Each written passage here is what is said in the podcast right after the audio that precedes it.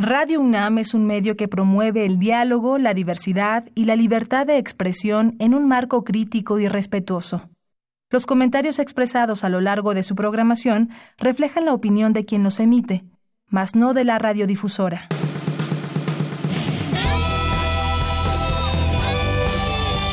Prisma RU. Relatamos al mundo.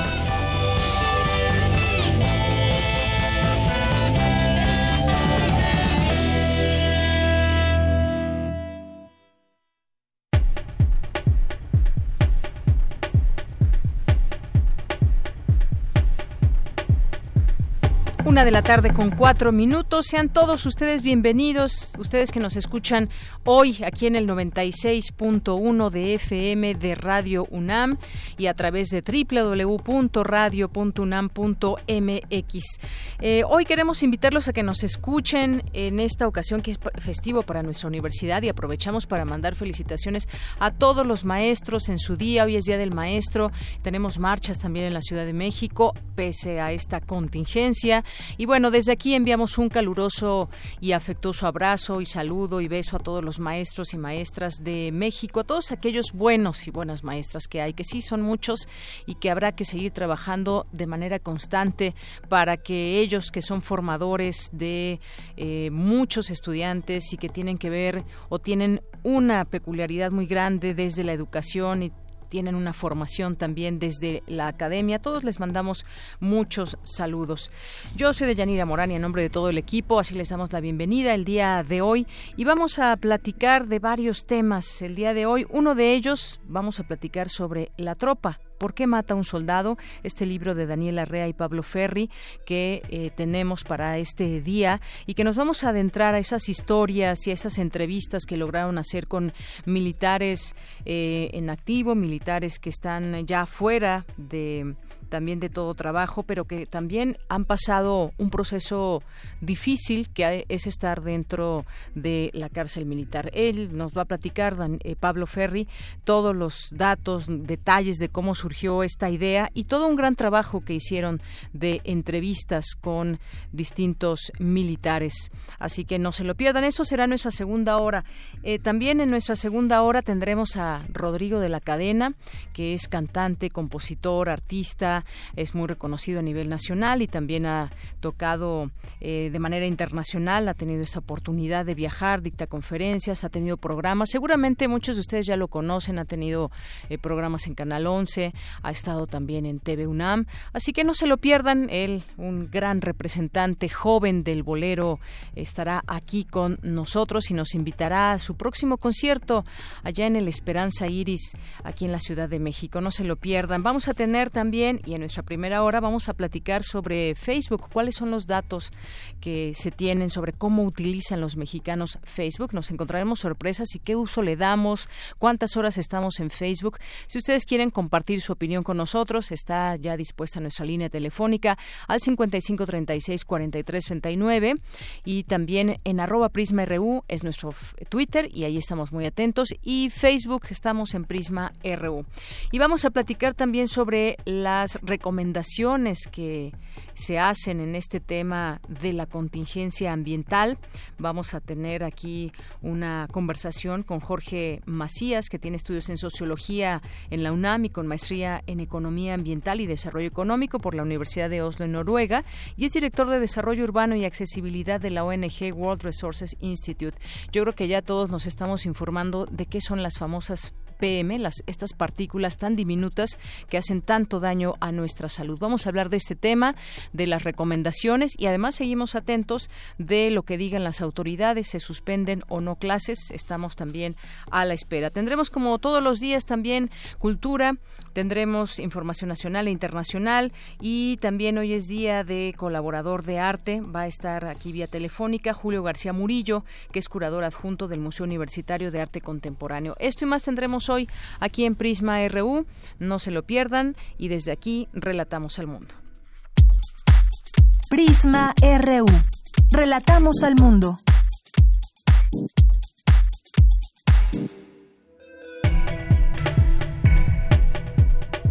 En nuestros temas universitarios tenemos varios que son varias notas referentes a este 15 de mayo que se celebra el Día del Maestro y especialistas aseguran que los profesores son la base para el desarrollo de México. También, también eh, más adelante mi compañera Dulce García, la Coordinación de Desarrollo Educativo e Innovación Curricular realizó la mesa redonda El fascinante reto de ser docente universitario, un diálogo, reflexión y reconocimiento sobre la importancia de ser maestro en una universidad como la UNAM. Y también el mejor objetivo, el mejor, el mejor obsequio para los profesores es el reconocimiento de sus alumnos. Esta nota que nos tendrá mi compañera Natalia Pascual. Y también tendremos, también tendremos en la información durante este informativo, ingenieros de la UNAM crean máquina recicladora de Unicel, una información especial, una nota especial que nos preparó nuestro compañero Daniel Olivares. Y bueno, no se la pierdan porque en estos en estos tiempos de reciclar, cómo es que se recicla el Unicel, para qué sirve y además, pues esto nos lleva también a repensar el tema del reciclaje.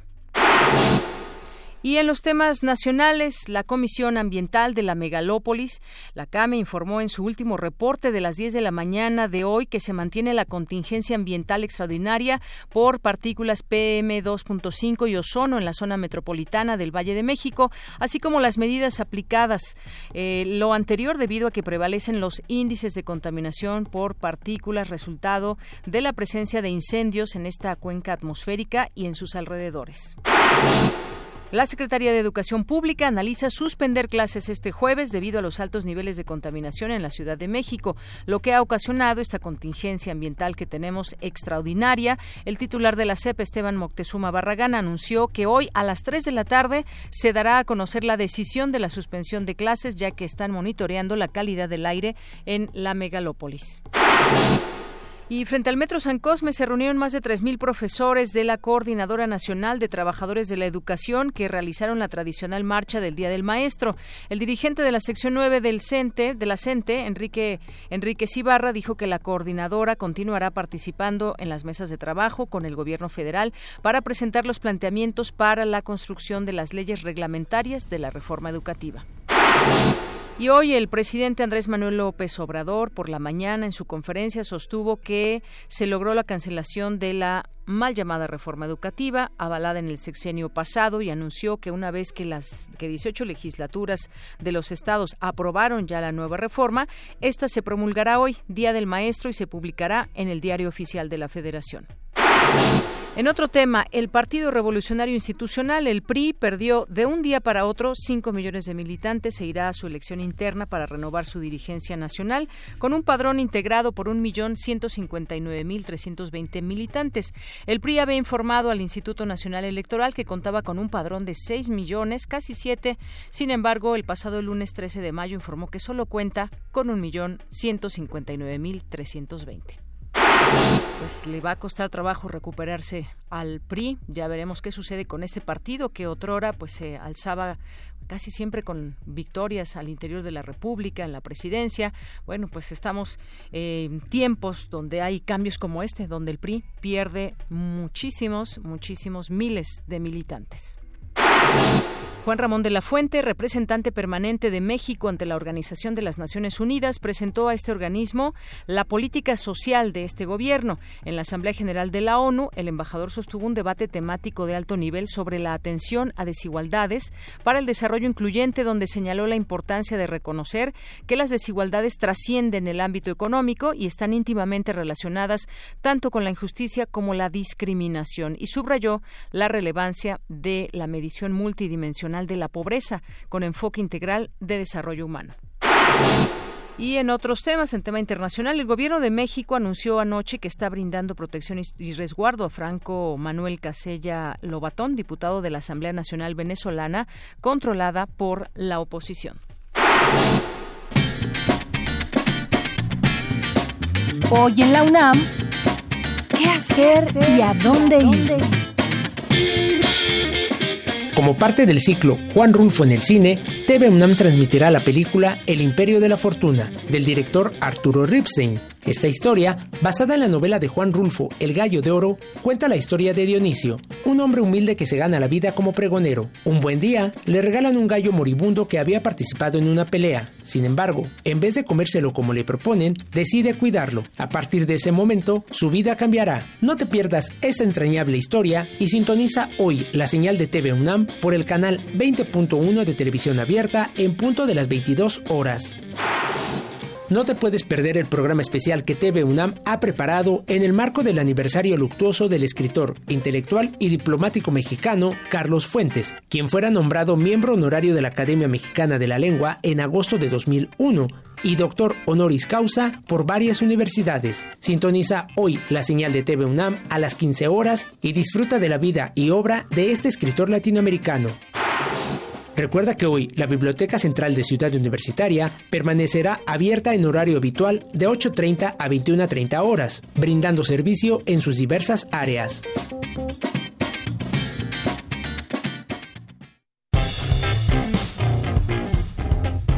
Campus RU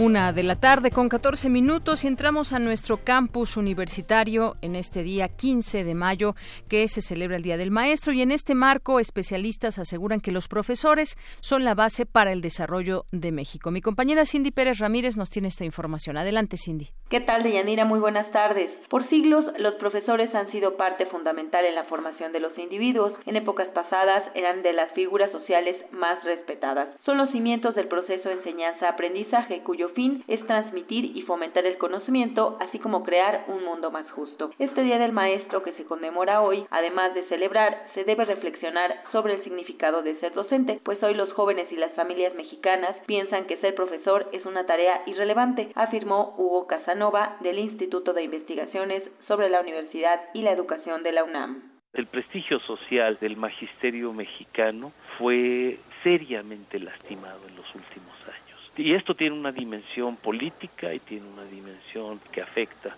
al tema social y tiene una dimensión profundamente humana. ¿En qué medida el magisterio mexicano se vio confrontado desde el poder, se vio tremendamente cuestionado. Los jóvenes mexicanos y las familias mexicanas piensan que ser maestro no es una tarea relevante. Deyanira con frecuencia se olvida que las principales funciones de los maestros desde el nivel básico es la transmisión de conocimientos y la formación de personas capaces de incorporarse a la sociedad mediante el saber, un conjunto de valores y un sentido de ciudadanía. Tenemos el caso, por ejemplo, de los maestros en el medio rural que con frecuencia se enfrentan a carencias y a muchas obligaciones administrativas dejan de lado la parte humana, la compasión ante el maltrato intrafamiliar, las largas caminatas sin probar alimento, estudiar después de extenuantes jornadas de trabajo, darles consuelo, motivarlos y comenzar la lección de nuevo. Así que hay que celebrar y analizar el papel del docente el día de hoy. Hasta aquí el reporte. Muy buenas tardes. Gracias, Cindy. Muy buenas tardes. Y vamos a continuar con Dulce García, que también, por cierto, le mandamos un saludo a Dulce y una felicitación por el Día del Maestro. Ya es maestra. La coordinadora, la Coordinación de Desarrollo Educativo e Innovación Curricular realizó la mesa redonda, el fascinante reto de ser docente universitario, diálogo, reflexión y reconocimiento sobre la importancia de ser docente en una universidad como la UNAM. Adelante, Dulce. Deyanira, muy buenas tardes a ti al auditorio de Prisma RU. La docencia es una especie de fuente de la juventud. Permite estar en contacto con los jóvenes, pero nos obliga a esforzarnos para entenderlos y tratar de establecer una comunicación e incentivarlos. Así lo afirmó Leonardo Lomelí, secretario general de la UNAM, durante el foro El fascinante reto de ser docente universitario, diálogo, reflexión y reconocimiento sobre la importancia de ser docente en una universidad como la UNAM. Un buen profesor, dijo, debe ser humanista, responsable, respetuoso, empático, creativo, comprensivo, capaz, inclusivo, ético, activo, apasionado y dinámico, además de saber escuchar y no solo hablar. Aquí sus palabras. Creo que es una excelente forma de conmemorar el Día del Maestro reflexionando sobre nuestro quehacer, sobre los desafíos, sobre la motivación que tenemos sobre la importancia no solamente de poseer el conocimiento, sino de saberlo transmitir, por los retos que implica siempre el ser docente. Es un proceso de formación y de aprendizaje que nunca termina. Si lo vemos precisamente como lo que es, como un reto, nos obliga a estar permanentemente actualizados, analizar cuáles son tanto los avances en las disciplinas como las mejores formas de transmitir el conocimiento. Yo siempre he pensado que la docencia es una especie de fuente de la eterna juventud cuando se sabe ver así. Nos permite estar en contacto con los jóvenes, pero nos obliga también a hacer un esfuerzo por entenderlos, por comprender sus problemas, por tratar de establecer una comunicación con ellos más allá de las barreras generacionales les comento también que Alfredo López Austin del Instituto de Investigaciones Antropológicas, María Elena Trujillo Ortega de la Facultad de Medicina Veterinaria y Zootecnia, Jesús Carlos Reza de la Facultad de Contaduría y Administración, Tomás Bautista Godínez de la Coordinación de Universidad Abierta y Educación a Distancia y Anaí Toledo Cortés de la Escuela Nacional Preparatoria coincidieron en señalar que es un privilegio y orgullo ser maestro en la UNAM. Y es que, como diría Melchor Sánchez Mendiola, titular de la Coordinación de Desarrollo Educativo e Innovación Curricular de la UNAM, la importancia de los maestros sigue vigente. En muchos países, como en México, hay un retorno a la centralidad del docente en la educación como principal agente de cambio. La educación es, en esencia, dijo, un acto de amor, una especie de autoegoísmo y de transformar al otro, transformándonos a nosotros mismos durante el proceso. Este es el reporte. Muy buenas tardes. Gracias, Dulce. Muy buenas tardes. Y vamos ahora con mi compañera Natalia Pascual. El mejor obsequio para los profesores es el reconocimiento de sus alumnos. Adelante, Natalia. ¿Qué tal, Deyanira? Buenas tardes. Un saludo a ti y a los radioescuchas de Prisma RU. En este Día del Maestro, académicos universitarios afirman que el regalo más importante para ellos es el reconocimiento de sus alumnos. Además, sostienen que su responsabilidad va más allá de la enseñanza de distintos saberes o la formación de ciudadanos con principios, pues contribuyen al futuro de miles de jóvenes que con una palabra o una acción de sus profesores podrían seguir adelante con sus sueños profesionales o truncar sus aspiraciones. Para Leticia Cano Soriano, directora de la Escuela Nacional de Trabajo Social, no puede omitirse que la docencia es una labor con sentido social. La docencia, en principio, tiene un sentido social extraordinario, la posibilidad de compartir pues actualmente de manera bueno presencial o virtual etcétera pues muchas retroalimentaciones y aprendizajes. Qué significa ser maestra o maestro es un tema que tiene que ver con vocación tiene que ver con convicción estar con grupos de la población porque no solo son jóvenes se puede dar clases a personas mayores se puede dar clases a personas con discapacidad. Esto tiene que ver mucho con la convicción y con el servicio a la comunidad en México, desde hace 101 años, se conmemora el Día del Maestro. Por decreto presidencial, en 1917 se aprobó esta iniciativa y se celebró por primera vez en 1918. También en esta fecha, desde 1950, se festeja el Día de San Juan Bautista de la Salle, patrono de los educadores de la infancia y la juventud. Este 15 de mayo, la UNAM reconoce la labor fundamental de sus académicos. Hasta aquí mi reporte de Yanira. Buenas tardes. Porque tu opinión es importante, síguenos en nuestras redes sociales, en Facebook como Prisma RU y en Twitter como arroba PrismaRU.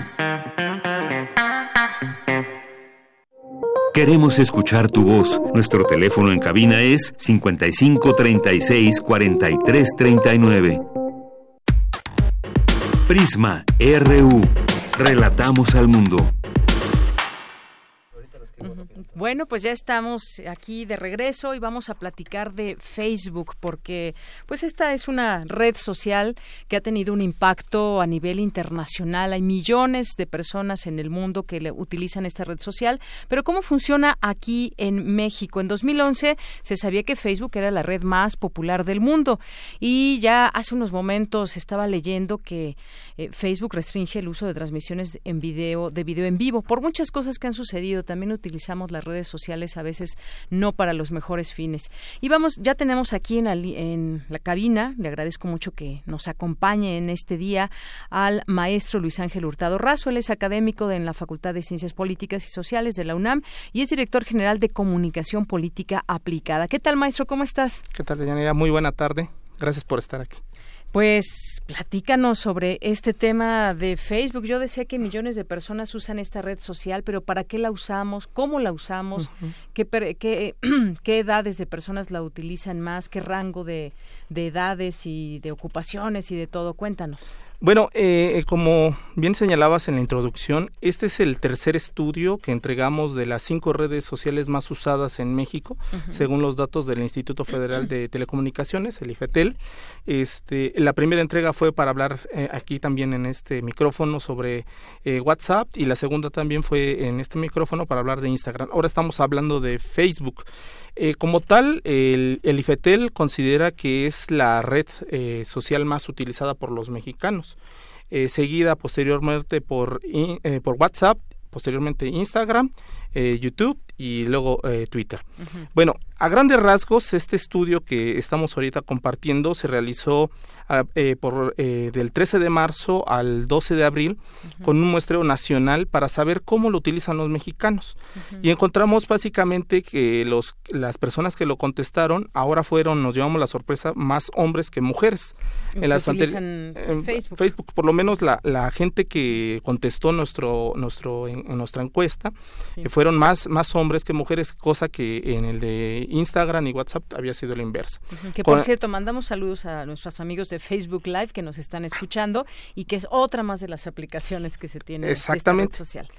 Continúa, maestro. Eh, ahora, eh, hablabas de los rangos de edad. Sí. En esta encuesta encontramos, al igual que eh, en Instagram, que, que, es, digamos, pues el hermanito pequeño, digamos, de, de este grupo de redes sociales que pertenecen al mismo dueño que es Mark Zuckerberg, con WhatsApp, Instagram y Facebook, encontramos algo parecido, que los rangos de edad, el, rango de edad de los contestados que, que, usan Facebook, el de mayor concentración se encontró que era de a partir de los 14 a los 20 años, con el 37.93%.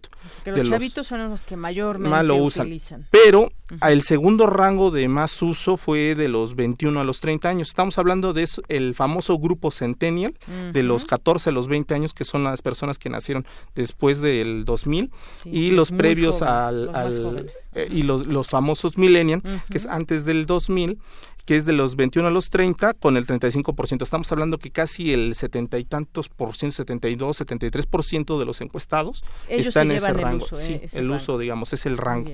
Ahora, la gran mayoría este, dijo que eh, estudiaba la licenciatura con el 46%. Estamos hablando que aparte de jóvenes son personas que estudian o, es, o ya terminaron una carrera.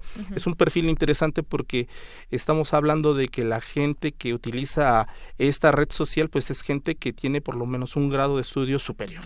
¿no? No, no, es, no es personas que, que desconozcan, digamos, la tecnología o sean personas que desconozcan, digamos, ciertos conceptos y ciertas este, ideas eh, eh, comunes. Y que será interesante que nos platiques más adelante para qué utilizan. Exactamente. Ahora, ¿desde dónde se conectan o desde dónde usan el, el, Facebook? Pues el principal es los smartphones. El teléfono. Sí, el 96% era una, una pregunta múltiple y todos dijeron, no, pues la gran mayoría el 96% dijo que desde el smartphone. Estamos hablando que el smartphone es el hoy por día el, el dispositivo donde más acceden los las personas las, a las redes sociales. Ahora comparándolo con las otras redes sociales, WhatsApp e Instagram, igual se la lleva el smartphone. ¿Cómo hemos migrado? Es interesante porque antes usaba mayormente eh, la, la, computadora fija, luego la laptop y ahora los teléfonos. Sí, es algo también que ha ido que hemos ido migrando hacia ese dispositivo donde ya prácticamente tenemos todo, que es el teléfono. Exactamente. Hubo un momento que nosotros eh, habíamos eh, analizado eh, pensando que las tablets iban a tener un, un papel fundamental en el uso de las redes sociales. En las tres encuestas que ya llevamos, vemos que las tabletas ya han sido relegadas como por completo por el smartphone. Sea, el smartphone es hoy en día el dispositivo de mayor uso para el tráfico de información y del uso de las redes sociodigitales en México. Ahora, ¿cuánto tiempo le, le, dedican? Encontramos que la gran mayoría, o por lo menos de los, las personas que contestaron, el, casi el 30% de los eh, consultados dicen que lo utilizan más de dos horas. Estamos hablando que en promedio dos horas. Pero nos llevamos aquí un, un este un, un, dato interesante que es hay personas que más de seis horas lo utilizan y ese es casi el 10%, o sea que están casi más de seis horas, o sea, una cuarta parte como digamos como un horario laboral prácticamente. Prácticamente pero dedicado única y exclusivamente bueno es que a lo mejor quizás también se utilice para cuestiones de trabajo. Puede ser porque pueden ser community manager analytics etcétera etcétera etcétera etcétera. O sea puede ser con todo lo que se publica tantas noticias y además una red que se hace también de gente afín en el trabajo que con la que personas que trabajas, que puedes utilizar también datos que están publicando y que son de tu interés. Publica, bueno, entre periodistas, por ejemplo, se utiliza mucho mm, esta red y es también una aplicación de trabajo hoy en día. Claro, es una herramienta ya fundamental. Ahora, ¿cómo lo utilizamos? El 65% de los entrevistados dijo que para hablar por Messenger. Es algo bien interesante. O sea, no lo utilizan, la gran mayoría no lo utiliza para publicar esta información o para compartir, sino más bien es para hablar con otras personas en el famoso mensajero. Exactamente, lo utilizan para comunicación, eh, ya sea eh, eh, porque ahora se permiten las comunicaciones, digamos, entre varias personas o de manera individual. Es algo, es algo muy interesante. bueno, en este caso también encontramos que lo utilizan para publicar información, o sea, sí compartir cosas, fotos, video, etcétera, etcétera, etcétera, etcétera. Es algo muy, muy, muy interesante. Ahora, hay un dato aquí que nosotros nos llamó la atención y que de hecho fue el origen, digamos, de todo este estudio, que es sobre los famosos fake news, o sea, el uso de las noticias falsas y la propagación que se da en las redes sociales. Que es muchísima. Es muchísima. Ahora que tenemos, eh, digamos, los tres estudios, el de WhatsApp, el de Instagram y el de Facebook, encontramos que Facebook, de estas tres eh, redes sociodigitales, es la que más eh, es utilizada para compartir información falsa. O sea, es el, el, lugar idóneo para compartir información falsa y donde circula más información falsa. Ahora, nosotros les preguntamos a los entrevistados qué tanto creen en la información. Es algo muy interesante de la información que les comparten o ven en Facebook.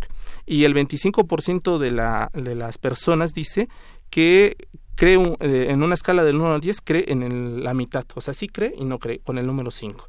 O sea, en este sentido estamos eh, viendo que hay personas que como que dudan y como que a la vez sí, sí se van por una o por otra opción, o sea, si es eh, verídica la información o no es verídica. Y que, fíjate aquí, maestro, me gustaría hacer una acotación, depende también la información, quién publique esa información, tal vez ya conozcamos su perfil. Yo sé que hay muchas personas que en su Facebook lo utilizan y le, dan aceptar la amistad a miles de personas sin ningún problema y seguramente no conocen a todos. Entonces, pero cuando conoces, bueno, hay personas que lo usan de manera diferente. Yo soy de las personas que solamente tengo en el Facebook a personas que, que conozco de alguna manera.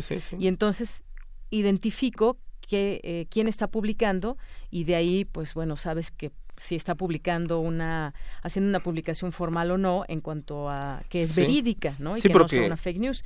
Pero teniendo miles de amigos, pues bueno, habrá que saber qué están publicando. Sí, eh, y esto tiene que ver precisamente con la cultura que tenemos eh, del uso de las redes sociodigitales, que muchas veces no se nos instruye decir, a ver, quién es la persona que está detrás de esa imagen o ese perfil, ¿no?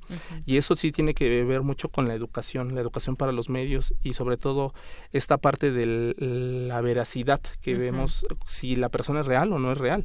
Hoy en día crear un perfil es súper sencillo, súper sencillo, se necesita una cuenta de correo electrónico y con eso es suficiente. Y bueno, por supuesto también entraría el tema de los perfiles falsos, ¿no? Por supuesto. Que también que muchas personas hacen mal uso de las redes sociales, sabemos que también es una manera de pues de, de de llegar a incluso a, a hacer una red de trata de personas y demás, como se ha descubierto muchas de, de muchas mujeres que han sido eh, atrapadas a través de las redes sociales. Sí, de, de hecho la eh, ciberdelincuencia, como se le denomina, pues es para inclusive falsear tus datos personales, para robar inclusive también tus datos personales e inclusive pues para esta cuestión de la trata. Eh, hay muchas cosas.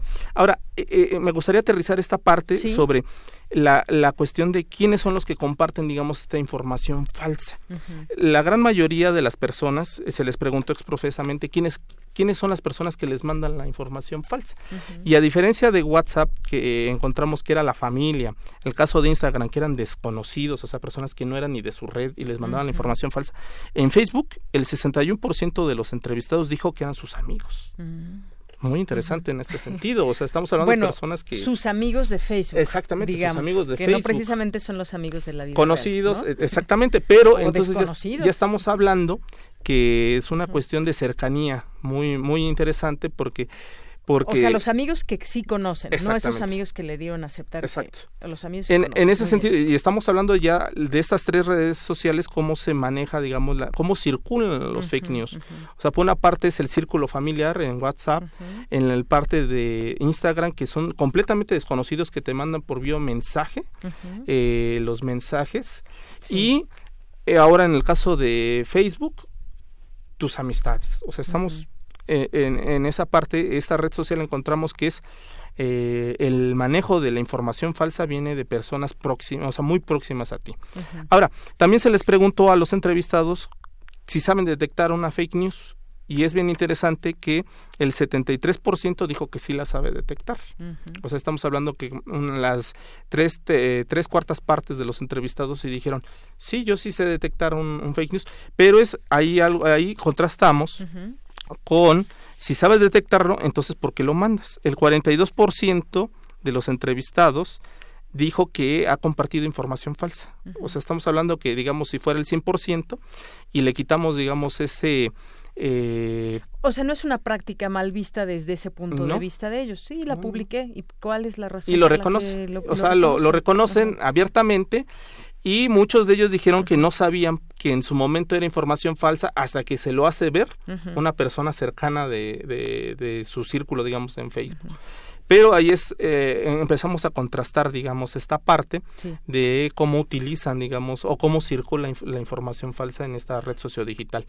Ahora, otra cuestión y, que sí quisiera destacar es la cuestión de que la información este, que circula eh, en Facebook, su gran mayoría la gran mayoría se, se centra en la parte de qué tipo de cosas comparten, imágenes, videos, etcétera, etcétera.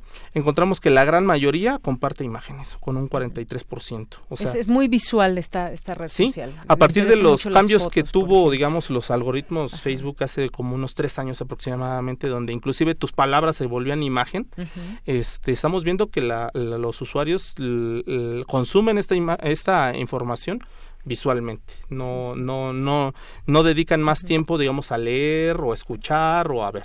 Claro, tal vez muchos se identifiquen cuando ven un Facebook que es pura letra, letras, letras, letras, letras, palabras, le pasan a la siguiente e incluso se siguen alguno que tiene imagen, la abren y les gusta más. Es más visual. Es más, visual.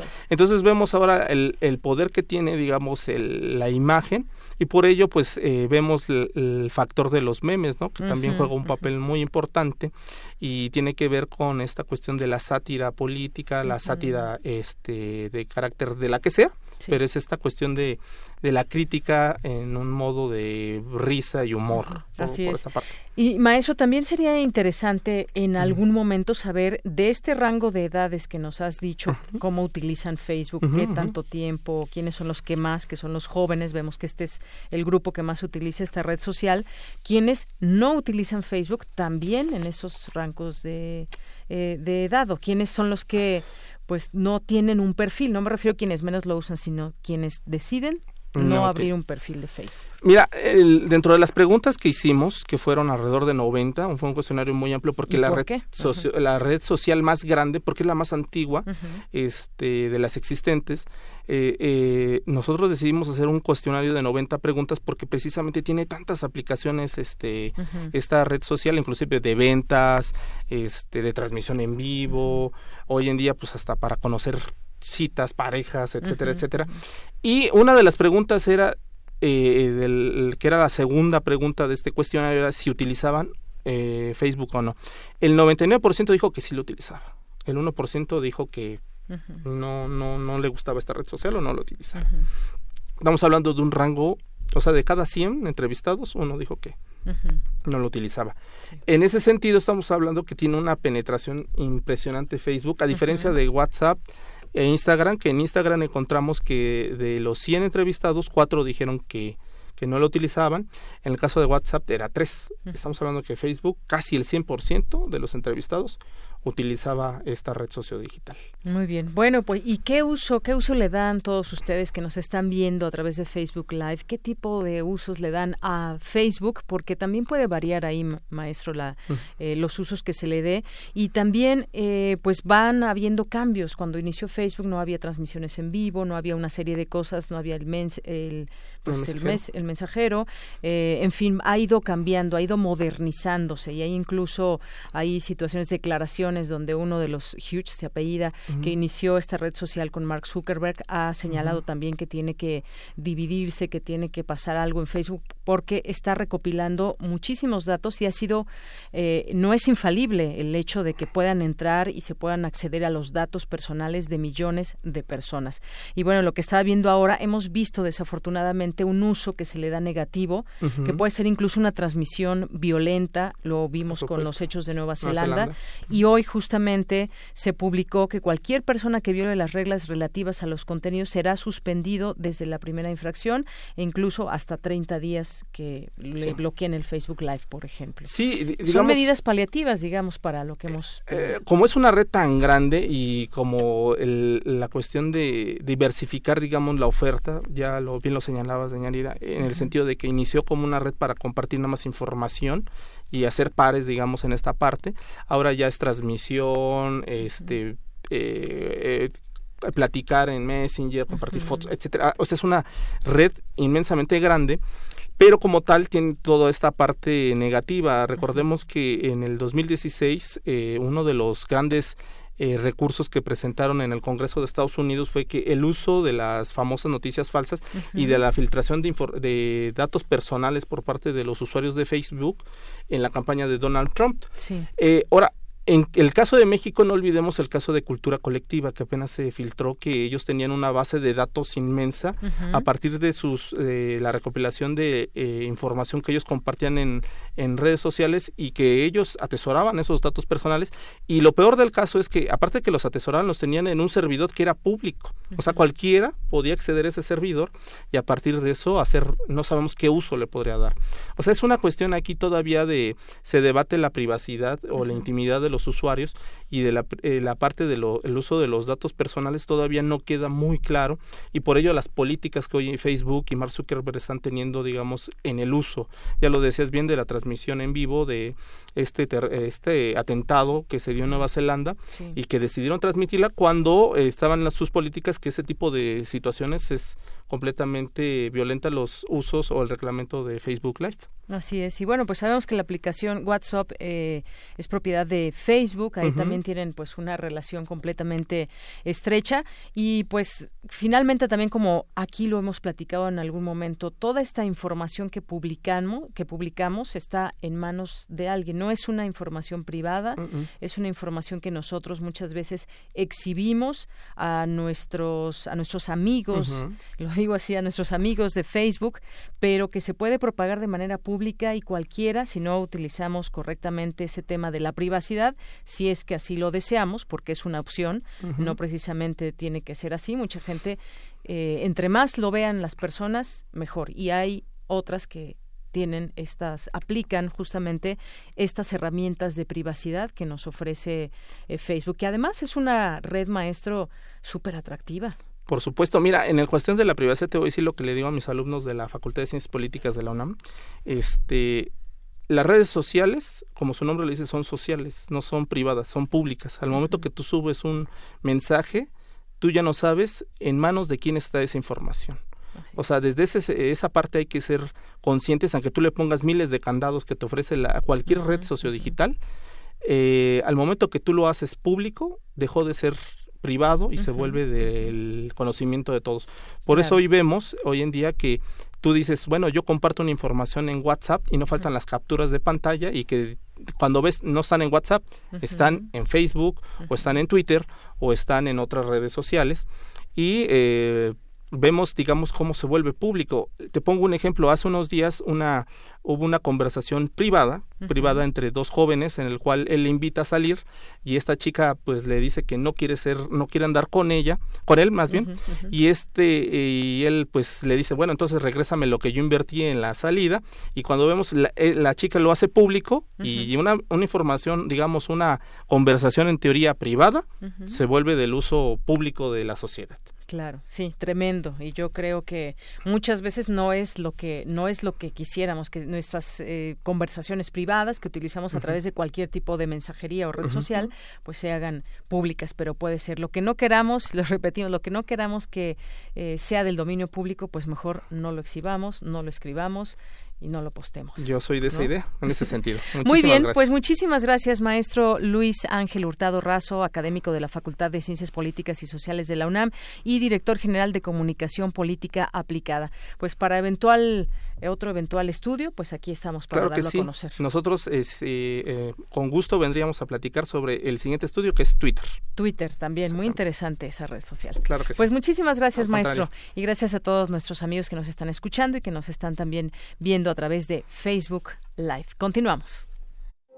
Queremos escuchar tu voz. Nuestro teléfono en cabina es 55 36 43 39.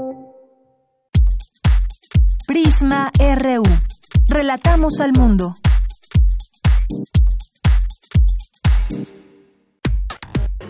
Prisma RU.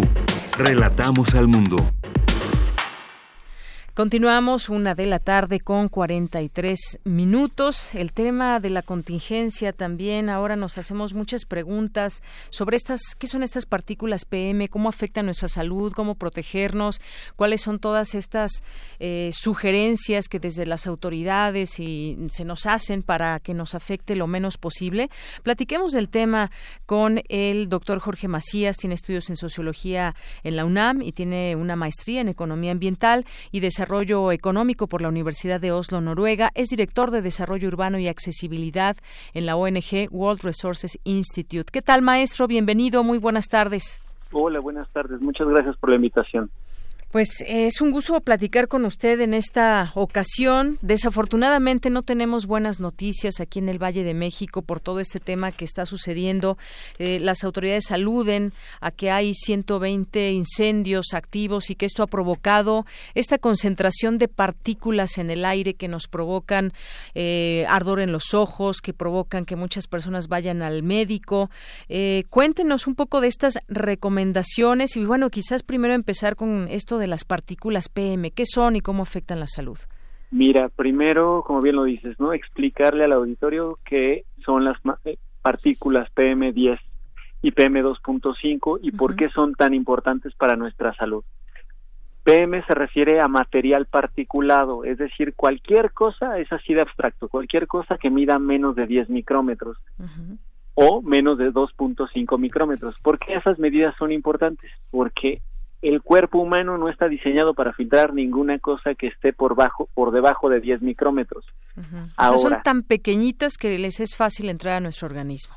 Sí, si las pusiéramos una encima de la otra, serían cuatro por cada cabello humano para PM10 y serían, este, pues por cuatro serían 16 de PM2.5. Quizás si ponemos un punto con un bolígrafo en una hoja, es aún más, pequeño. Sí, estamos no, muchísimo, más. Estaríamos hablando de que 15 veces cabría ahí, ¿no? Mm, Entonces, ¿por qué es importante el tamaño? Porque esto quiere decir que llega hasta nuestros alveolos y algunos de ellos se cuelan a nuestro torrente sanguíneo. Ahí es donde empiezan los riesgos por temas de calidad del aire y que se agravan también con otra cosa que se llama ozono. Ahorita te explico PM y si quieres te hablo de ozono en un rato. Sí, sí. Entonces, cuando nosotros hablamos de que ellos llegan hasta perforar o llegar a alveolos y a torrente sanguíneo y entendemos que el 60% del oxígeno es utilizado por nuestro cerebro, los problemas básicos de salud se reflejan en embolias o en isquemias o en, afecciones cardiovasculares. También por el lado respiratorio, pues si tú tienes un problema, eres asmático, o tienes algún tema respiratorio, pues también eres mucho más susceptible o vulnerable a tener algún paro cardiorrespiratorio, ¿no? Esos son, esos son los problemas a los que nos enfrentamos y es por eso que estamos hablando de alrededor de 20 mil personas que mueren por por enfermedades, enfermedades asociadas directamente a mala calidad del aire. Ahora, ozono, para que lo tengamos también en mente, porque también estamos a un mes o a unas semanas de entrar en temporada de ozono, Ozono, al igual que el oxígeno, el oxígeno oxida porque es corrosivo, el ozono es aún más corrosivo. Nuestro cuerpo humano está adaptado para recibir oxígeno, pero el ozono no tanto. Entonces quiere decir que es como si estuviéramos tomando o, respirando algo muy corrosivo, como si fuera ácido. Como nos lo debemos imaginar, por tanto, es el ozono nos mete un raspón o nos desgasta la pared de los del aparato respiratorio nos lo irrita y luego le echamos basura, que es el material particulado que puede ser derivado de fuentes naturales como heces fecales, polen, polvo o por fruto de la quema de eh, incompleta de combustibles fósiles o en este caso en mucho mayor medida de incendios forestales. Así es. Bueno, pues estos datos realmente creo que son muy, nos aclaran muchas de las dudas que tenemos. Estas eh, partículas, material, este material que está cuando se juntan estos eh, contaminantes y entonces nuestras, eh, por donde respiramos, que son esas fosas nasales, no alcanzan a protegernos de ello y entonces al entrar al organismo se genera todo esto que usted nos platica y por eso estamos viendo, pues quizás toda esta afectación de muchas personas, quizás más en los niños y en los adultos mayores eh, este tipo de afectaciones. Ahora, eh, bueno, ya nos decía de su tamaño, no las podemos ver a simple vista. ¿Qué, qué genera estas eh, partículas? Ya decíamos que pues es una conjunción de varias, varios tipos de materiales en el ambiente. Sí, bueno, para, para, empezar, creo que hay un dato también importante para tu, tus radioescuchas, y es que necesitamos, como personas, alrededor de 14 mil litros o 13 mil litros de aire diario, y los niños necesitan un poco más, alrededor del 20% más. 14 mil litros de aire. De aire. Si fuéramos a pesarlos, alrededor de 20 kilogramos de aire.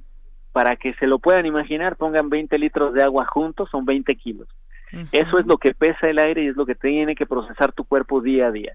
Luego se imaginan, o sea, decías que son invisibles, son invisibles a la vista cada partícula, pero cuando ya las ves hacia el infinito, pues ahorita lo menos invisible es el problema de calidad del aire. Claro, lo vemos de una manera muy fácil, muy, eh, pues esta, este color gris que de plano, pues hace mucho tiempo que no vemos un cielo azul aquí en la Ciudad de México, pero ahora con mucha más intensidad vemos como una especie de nata que está sobre la ciudad.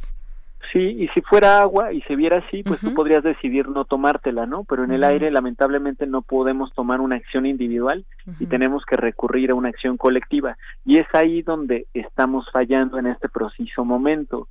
Eh, para empezar, el origen principal son los 140 incendios, alrededor de 144 incendios que existieron en 21 zonas, en 21 estados o entidades de la República. De estos, la mitad ya fueron apagados. Ahora, ¿por qué surgieron? O sea, tú hablabas de las causas. ¿Por qué surgieron estos incendios? 95% de estos incendios fueron causados por su vinculación con humanos. O sea, nosotros las personas fueron fuimos los que prendimos esos incendios. Provocados, ajá. Fueron 50% de esos fueron provocados. Fueron provocados ya sea por rosa y quema, por prácticas agrícolas no muy correctas y el 30 del 50%, es así, el 60% del 50, es por buscar cambio de uso de suelo, ya sea para que ese suelo se vuelva agrícola o que se vuelva urbanizable. ¿Por qué? Porque una vez que se vuelve y se quema, pues tú ya generas permisos para que se desarrolle y entonces el que lo está quemando se gana la lotería porque en lugar de costar 10 pesos, pues ya cuesta mil, ¿no? Ese es uno de los principales problemas. Luego, otro de los detonantes es que ha habido cinco meses de secas, es decir, no ha llovido por temas climáticos, por lo menos, o por lo menos de que normalmente en estas fechas, ¿no, maestro? Es cuando tenemos este problema de contaminación porque no llueve justamente. Son, es un periodo de estiaje. lo, que está cambiando es que normalmente duran tres meses y medio y en esta ocasión ya llevamos cinco. Entonces el periodo de estiaje se amplió de secas.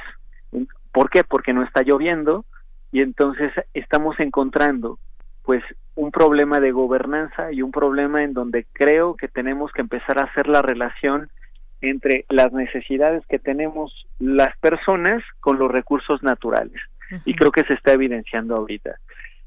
Es un problema que surge en los bosques por incendios causados por personas, en zonas de expansión por presiones demográficas o presiones de urbanización o especulativas, por causa de cambio climático que no está lloviendo y que va a regresar a nosotros en menos cantidad de agua para utilización, ¿no? Claro. Y, el aire está volando para las ciudades más pobladas del país, que eso es creo lo distinto que está afectando a toda la región centro del país. Así es. Y no tenemos quizás los suficientes elementos para atacar una contingencia de, de ese tipo. Me refiero a las autoridades. Decía, por ejemplo, la jefa de gobierno Claudia Sheinbaum que no se habían dejado protocolos de parte de la administración pasada. Quizás eh, no habíamos estado en una situación así durante mucho tiempo, no sé si es la primera vez que esté con ese tema de los incendios, pero pues al parecer no estamos preparados.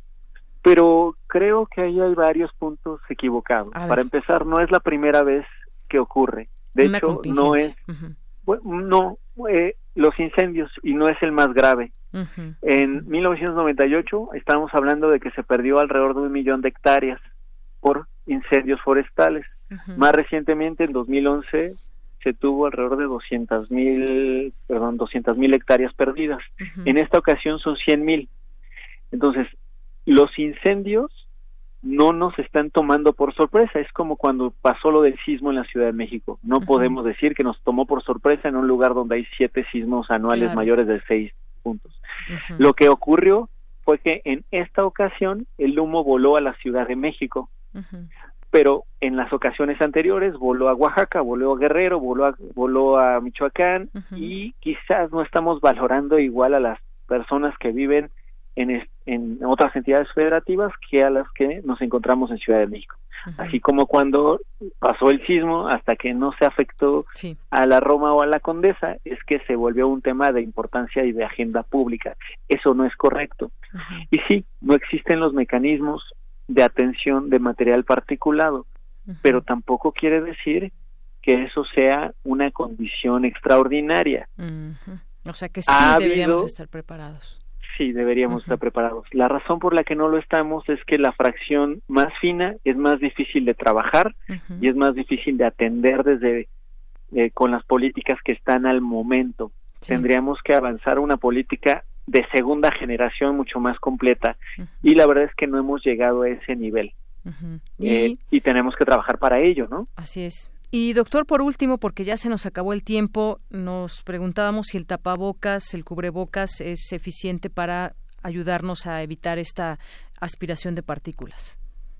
Lamentablemente, salvo que sean mascarillas que filtren PM2.5, los tapabocas no llegan a esa fracción.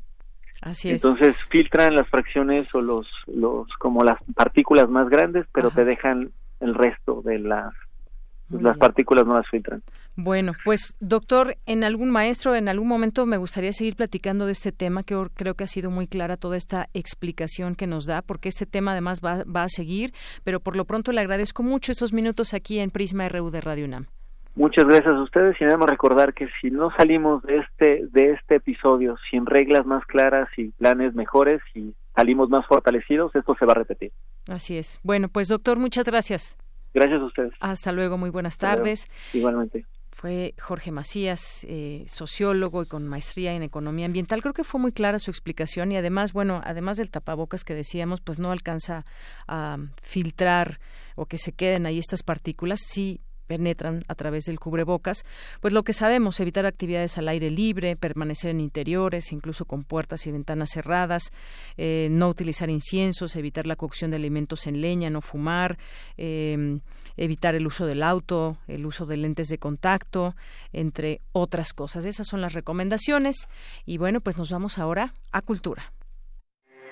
Porque tu opinión es importante, síguenos en nuestras redes sociales, en Facebook como Prisma RU y en Twitter como arroba PrismaRU.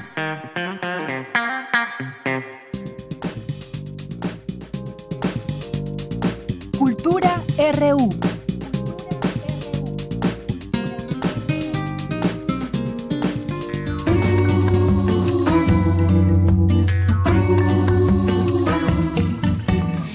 Existe una mujer, yo digo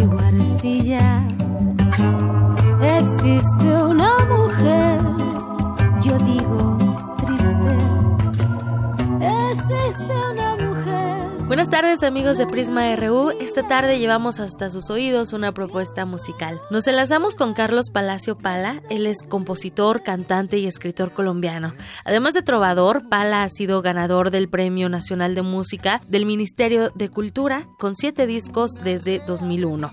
Hoy nos acompaña para hablarnos de su trabajo más reciente.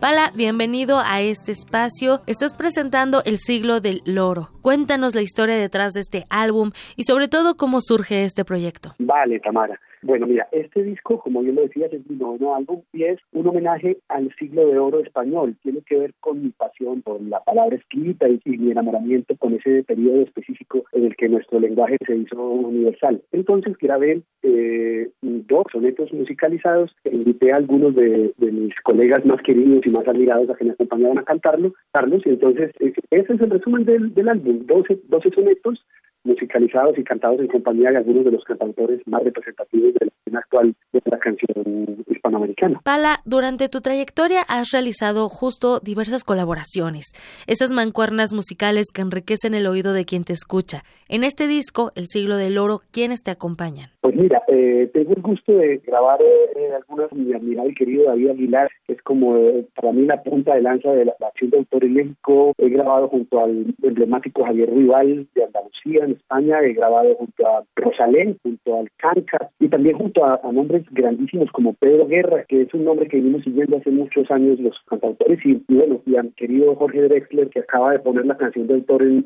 los Latin Grammy en el lugar en que la fue. He sido muy privilegiado, me acompañan algunos de los más queridos y admirados cantautores actuales. Excelente, Carlos. Oye, eres un compositor ya con una buena trayectoria, eres un romántico nato y queremos conocerte más. ¿Qué inspira a Pala? Pues mira, eh, como médico hace ya 20 años, pero de eso no queda nada, ya no, no, ejerzo la medicina hace muchos años, me dedico hace 20 años solo al oficio de escribir y, también estudié filología hispánica, entonces soy un enamorado del texto, de la palabra escrita. Eso es lo que más me enamora y creo que eso es lo que puedo aportar en mis canciones. Más allá del género cancionístico, pues como un tratamiento de la palabra y de nuestro idioma tan, tan diverso y tan, tan dúctil y tan bello. Pala, estás en Tierra Azteca. Tengo entendido que tendrás seis presentaciones en México. Para la gente que nos escucha, la que ya te conoce o para los que se animen a conocer tu propuesta, ¿dónde y cuándo podremos escucharte? Sí, estoy feliz. sí, estoy feliz de, regresar a México. Esta vez el 15 de mayo estaré en Toluca, el 16 en Pachuca, el 17 en León, el 18 en Guadalajara, el 24 estaré en el Foro Tejedor del Distrito Federal y el 25 en Querétaro. Siempre quedo con ganas de ir a, a más. Este, este año haré una gira resumida durante esas dos semanas, del 15 al 25 de mayo y te confieso que ya estoy que empaco las maletas porque me encanta visitar México. Por supuesto, nuestro país tiene su encanto.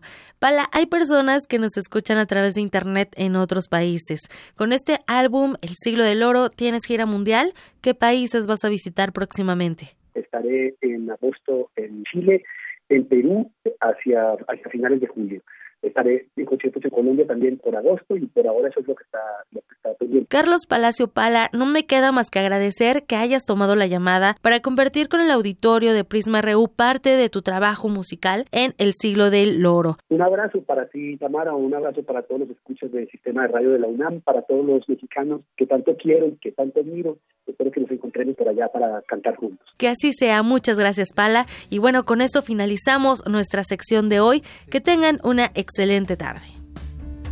A beber el privilegio de estar fuera de la red. Y vamos a hacer una pausa y regresamos a nuestra segunda hora de Prisma RU y a leer sus mensajes que ya nos están llegando por aquí. Así que continúen en la sintonía del 96.1 de FM. Sin subir a tu fuiste fiel pero no tanto bueno pero mal. Porque tu opinión es importante, síguenos en nuestras redes sociales, en Facebook como Prisma RU y en Twitter como arroba PrismaRU. Queremos escuchar tu voz. Nuestro teléfono en cabina es 55 36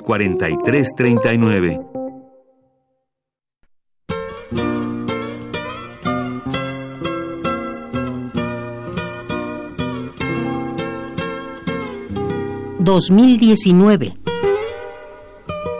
100 años del nacimiento de Chabela Vargas.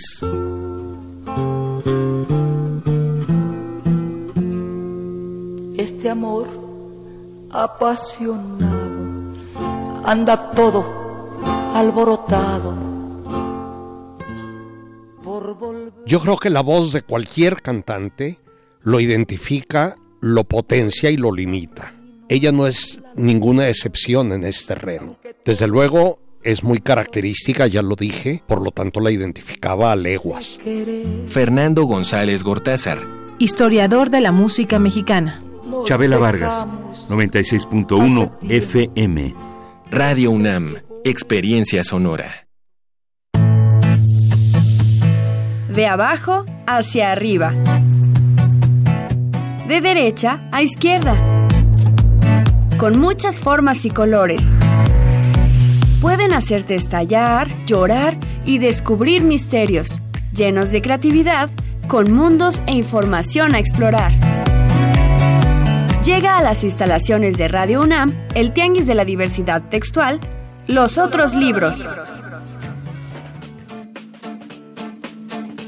17, 18 y 19 de mayo en Adolfo Prieto 133, Colonia del Valle, cerca del Metrobús Amores.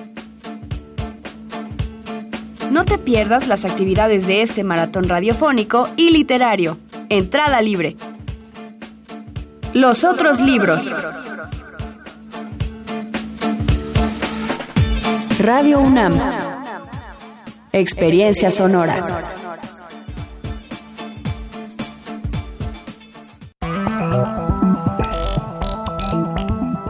El PRD propuso bajar el impuesto a la gasolina para acabar con los gasolinazos.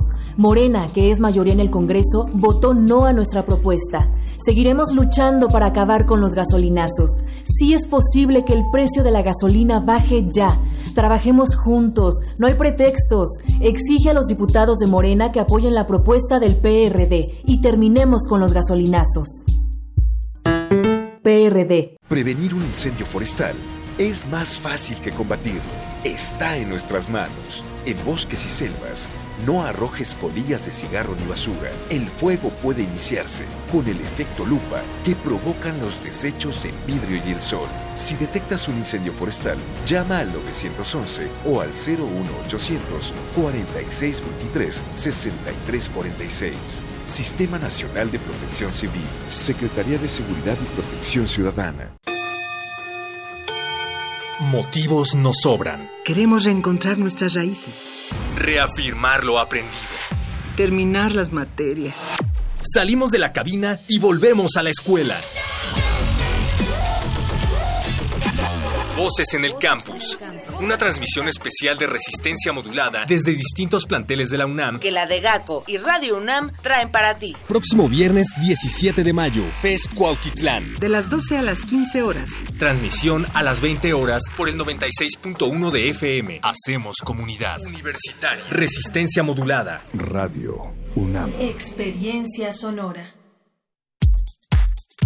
Tu opinión es muy importante. Escríbenos al correo electrónico prisma.radiounam@gmail.com.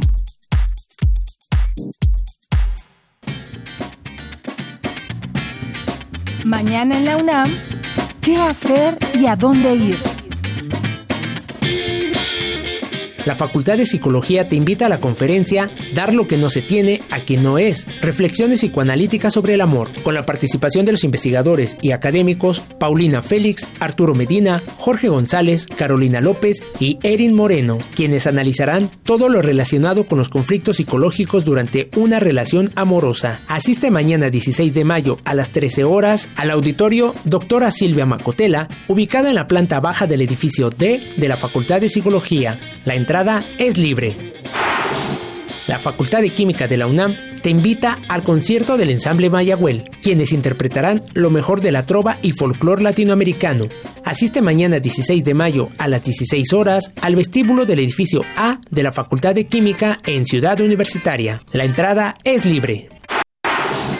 Si tienes animales de compañía, te recomendamos la jornada gratuita de vacunación antirrábica y desparasitación interna de perros y gatos, que se llevará a cabo el próximo sábado 18 de mayo de 10 a 14 horas en las islas de Ciudad Universitaria. Se impartirán además pláticas de tenencia responsable de animales de compañía, medicina preventiva y salud pública. Recuerda, la cita es el próximo sábado 18 de mayo a las 10 horas en Ciudad Universitaria.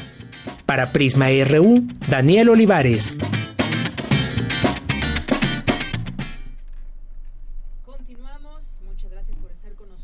En Prisma RU en esta segunda hora. Le queremos mandar muchísimos saludos a todas las personas que nos están siguiendo a través de esta frecuencia y les mandamos saludos también a quienes nos están escribiendo en Twitter en arroba Prisma RU y en Facebook Prisma RU. Eddie Eddie, muchas gracias. Un pino en la Vía Láctea, BLK, a nuestros amigos del Centro Cultural FESA Catlán. Eh, también le mandamos muchos saludos a todos los que trabajan en comunicación política aplicada, que justamente pues nos vienen a hablar de las redes sociales periódicamente de cuál es el uso que le damos los mexicanos. Leticia Carrera también, nuestros amigos del ISUE UNAM, Carlos Río Soto también por aquí presente, Melisa Chávez eh, nos envía también aquí mensaje Paola del Este, saludos, Gustavo Fuerte, Luis eh, Hurtado que estuvo hace unos momentos con nosotros, al maestro que nos habló de Facebook, Gustavo Fuerte, editorial El Nequén que nos dice listos escuchando Prisma RU, eh, felicidades a todos los maestros. Y saludos también y abrazos a Editorial Enequén como todos los días. Es un gusto tenerlos ya entre nuestros asiduos radioescuchas. Eh, también le mandamos saludos a César Soto, a eh, Pedro David, eh, también ah, le mandamos saludos a Andrea González. Felicidades al profesor Abel Fernández. Ojalá y todos fueran como él. Un abrazo que ya te respondió, ya vi ahí a nuestro querido maestro también, Abel Fernández. Le mandamos muchos saludos y gracias también a ti, Andrea, por eh, recordarnos también que es profesor del CCH. Eh, bueno, dice aquí Román Hernández García, he cambiado con tantas pláticas que he escuchado 10 minutos al día o a veces nada de lo que he cambiado por la radio y los libros. Muchos saludos. El Arco nos dice, hablando de conciertos, que hay de cierto que Pólvora Band se va a presentar el 30 de mayo en la Julián Carrillo y que Tecuani estará con nosotros la ricachona. Ojalá que te guste y ojalá que te ponga a bailar en próximos días. Eh, esta es la banda que vamos a tener para nuestro aniversario, que pues les hago un recordatorio. Vamos a transmitir desde la sala Julián Carrillo el próximo jueves 30 de mayo. Eh, ojalá que nos puedan acompañar. Vayan apartando el día, vayan poniéndolo en su agenda Aquí los esperamos con muchísimo gusto para festejar junto con ustedes, nuestros radioescuchas. Daniel Hernández también, muchos saludos. Eh, Pau UH, Gustavo Fuerte, eh, también por aquí. Eh, Galán de Barrio, que es el profesor, el profesor Abel Fernández, muchos saludos también, eh, que mandó saludos a nosotros, abrazos, muchas gracias, equipazo de nuestra Radio UNAM, a todos los profesores, felicidades, un abrazo de nueva cuenta, Abel Fernández.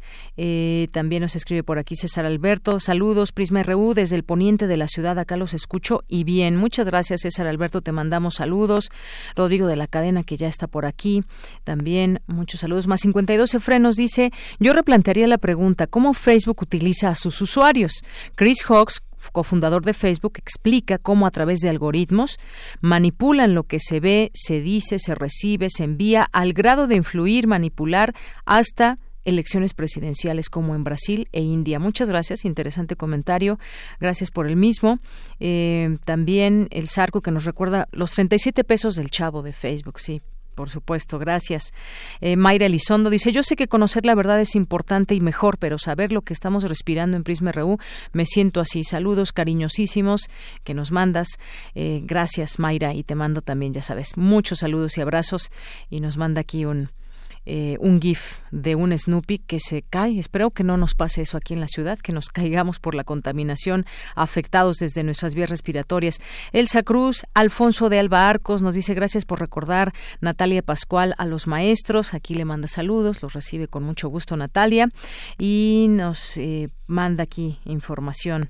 Muchísimas gracias de San Juan Bautista, eh, patrón universal de los maestros. Muchísimas gracias.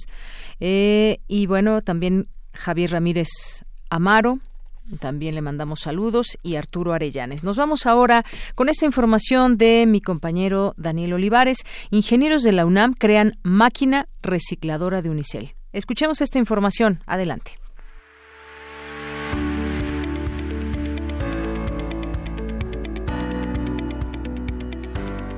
En México, de acuerdo con el Instituto Nacional de Estadística y Geografía, se producen al día cerca de 86.343 toneladas de residuos, es decir, 770 gramos por persona. Las entidades donde se produce mayor cantidad de basura son Ciudad de México, Jalisco, Veracruz, Guanajuato, Tamaulipas, Nuevo León y Estado de México. La cultura del reciclaje en nuestro país es escasa, ya que solo se separa 11% de los residuos recolectados diariamente y solo 46 de cada 11 hogares realizan esta actividad. Según el INEGI, existen 241 centros de acopio municipales o delegacionales que reciben todo tipo de materiales para ser separados y reutilizarse, tales como papel, cartón, PET y vidrio. La Comisión de la Industria del Plástico Responsable y Desarrollo Sustentable considera que el mercado del unicel ha crecido en un 16% durante los últimos cinco años, lo que representa un consumo de más de 125 mil toneladas anuales en México. Según la Procuraduría Federal del Consumidor, un producto hecho por unicel tarda más de 100 años en descomponerse, este material se puede reciclar, sin embargo, no existía la tecnología para realizarlo de una manera sustentable. Es por ello que Jorge Hinojosa, Enrique Estrella y Melissa Marquina, de la Facultad de Ingeniería de la UNAM, dirigidos por Héctor Ortiz, crearon la primera máquina de tecnología mexicana para reciclar unicel. Todo surgió cuando éramos alumnos de la Facultad de Ingeniería. Nos dimos cuenta que en nuestro día a día veíamos una problemática en el manejo de los residuos de nuestra facultad. Todos los días pasaban a recolectar los residuos papel y cartón, aluminio las botellas de PET. Lo que hacía falta era que recolectaran los desechos de Unicel. Nos dimos a la tarea de investigar el por qué y bueno, fue porque no se valorizaba en su momento este material no había una tecnología que lo permitiera y a eso fue eh, a lo que nos abocamos, a desarrollar una tecnología que fuera lo suficientemente baja del consumo de energía para hacer viable económicamente el reciclaje del nivel.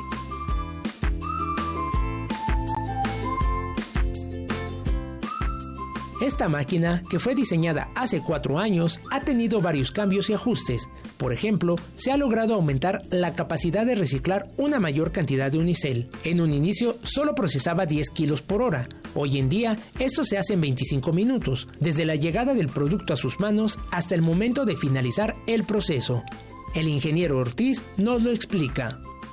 ¿Cómo opera? Pues primero pasa por un proceso de filtrado el material para que sea más manejable y posteriormente nosotros retiramos el aire. Pasa por un proceso de compresión donde se retira la mayor parte de este aire. Finalmente pasa por un proceso eh, llamado extrusión en el cual este material ya compactado recibe eh, calor. Una vez que ya está líquido, nosotros le damos vuelta a la máquina de espagueti y salen tiritas de masa. Este pues obviamente sale caliente pasa por una tina de enfriamiento, donde posteriormente eh, pasa unas cuchillas para cortar esos espaguetis del tamaño de arroces y eh, ya son la materia prima para fabricar nuevos productos plásticos.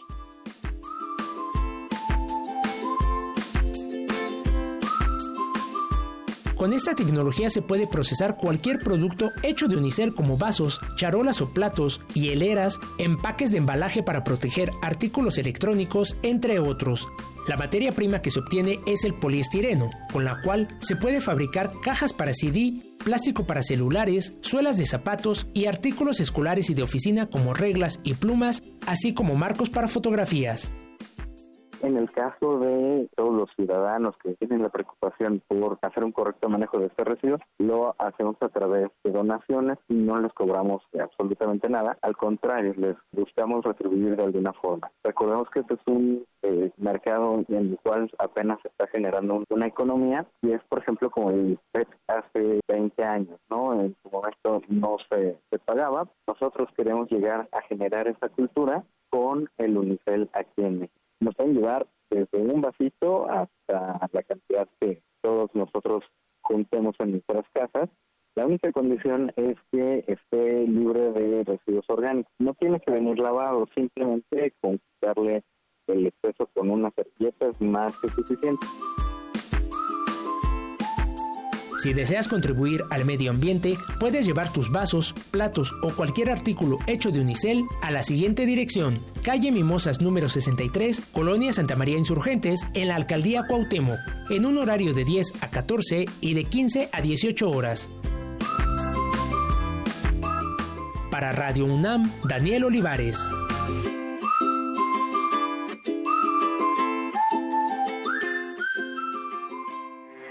Porque tu opinión es importante, síguenos en nuestras redes sociales, en Facebook como Prisma RU y en Twitter como arroba PrismaRU.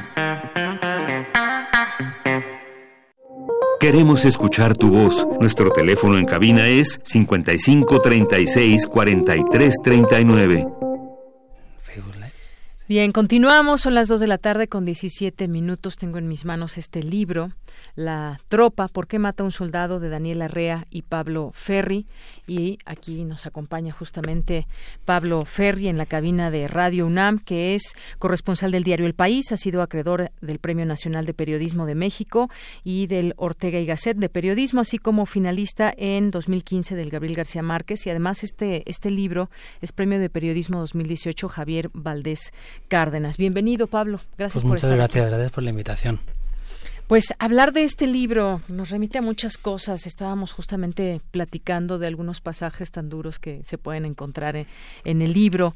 Y bueno, me gustaría que nos platicaras al, auditorio sobre este, que nos vayas adentrando en estas historias que cuentan tú y Daniela. Eh, entender, por ejemplo, por qué mata un soldado. Nos obliga a entender qué se mata cuando se asesina qué se nos qué se nos ha muerto antes. Detrás de estas historias hay mucho que contar. Creo que eh, justamente han dado el clavo en encontrar toda esa parte humana que se encuentra tanto en las víctimas como en las razones que lleva a un soldado a matar. Cuéntanos un sí, pues mira, este, en 2015 a mediados, tanto Daniela como yo habíamos vuelto de coberturas eh, muy duras, eh, muy cansadas, este, cansadas me refiero porque habían sido muy largas. Y, siempre y, siempre tenían que ver con, con, con, con, las víctimas. Este Daniela está trabajando en la producción de La libertad del diablo que es este documental de Berardo González en el que víctimas perdón victimarios eh, desde diferentes partes de, de la violencia y diferentes caras de la violencia en el país este creo que hay policías, también militares, también hay sicarios, cuentan sus historias con la cara tapada, ¿no? Y yo había vuelto de eh, la Tierra Caliente en Guerrero, de buscar a las familias de los muertos del caso Tatlaya, que había ocurrido un año antes. ¿Te acuerdas que el ejército se enfrentó a un grupo de delincuentes, o eso dijeron ellos, y dijeron que habían muerto... que habían sembrado las escenas, Sí, se dijeron que habían muerto 22 personas, pero en realidad eh, sí, en el enfrentamiento murieron unas cuantas, pero otras tantas las mataron a sangre fría después del enfrentamiento, colocaron armas, prepararon las escenas, Después de que ya se habían rendido. Exacto, entonces la intención mía ahí era tratar de explicar quiénes eran las personas bajo el disfraz semántico que había preparado la Sedena, presuntos delincuentes, quiénes son esas personas, ¿no? Y un año después de aquello fui y me encontré con un discurso muy parecido por parte de las familias, que básicamente podríamos resumirlo en, pues si andaban malos pagos que lo detuvieran, pero ¿por qué lo matan? ¿no? Entonces creo que esa pregunta es, ese es el embrión de este libro. eh, por parte mía, Daniela seguro te podría contar una historia más o menos parecida, pero este, por ahí anda la cosa. eh, ¿Por qué los mataron en Tlatlaya? ¿Por qué los mataron en el TEC de Monterrey? ¿Te acuerdas? A los dos chavos sí, estudiantes. por supuesto. ¿Por qué mataron a integrantes de una familia que iban en la carretera si no tuvieron, si no lanzaron balas desde ahí, si no ¿Por dispararon? qué a los hermanos Salman en Santa Maulipas también, estos dos chavitos? ¿Por qué a Yetro Ramsés en Morelos? O sea... ¿Por qué torturarlos, por ejemplo? Exacto. Este, entonces queríamos tratar de entender esa situación por lo menos esa fue la primera idea, tratar de entender ese espacio entre que tú ves la posibilidad como soldado, como elemento de la tropa, de matar y matas. ¿Y qué pasa después? ¿no? Ahí en el prólogo decimos, eh, un soldado mata y parte del Estado se rompe. eh, eso creo que es muy importante porque durante muchos años en este país se ha tenido a la delincuencia, o a los delincuentes, mejor dicho, eh, como un todo más o menos homogéneo eh, más o menos psicopático, cualquier elemento que, que, que integre ese, ese todo. Y, y se, ha se, ha se ha tenido, mm, o sea, se ha asumido e incluso a veces se ha animado, entiendo yo, a, a matar a los pinches lacras. Y utilizo esa expresión porque la he escuchado muchas veces, ¿no? Ujú. Eh, porque total no, no, no valen para nada, no sirven para nada, nada más están molestando y jodiendo, entonces mátalos, ¿no? Exacto. Claro, esta construcción del enemigo es, es parte importante en, en, en, esa, en ese tipo de expresiones o en esa forma de pensar y también queríamos explorarla y también forma parte de, de lo que ha significado ser un ele- el- ser parte de la tropa estos años. Cuando digo la tropa, que eso igual también hay que explicarlo, Sí.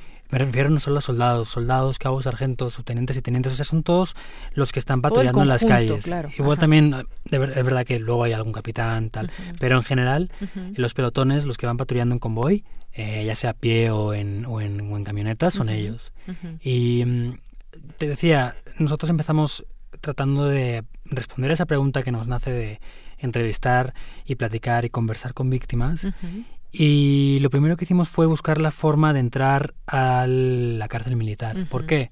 Pues porque ahí habría soldados, cabos, sargentos, etcétera, procesados y condenados por homicidio. Entonces, ya no nos interesaba solo saber la situación en que había ocurrido lo que les había llevado ahí dentro. Sí. Nos interesaba entender también por qué habían ingresado al ejército, o cómo había sido su adiestramiento, o por ejemplo, cómo se construyó la imagen del enemigo cuando pasaron al- a, a su cuartel, a su batallón, a su regimiento. ¿Qué, es el, qué, es, qué decían sus mandos de a quienes de- tenían que enfrentar? ¿Qué diferencias habían entre eh, lo que les decían en una zona del país con otra? No sé, Tamaulipas, por poner un ejemplo, con Tabasco, ¿no? Claro.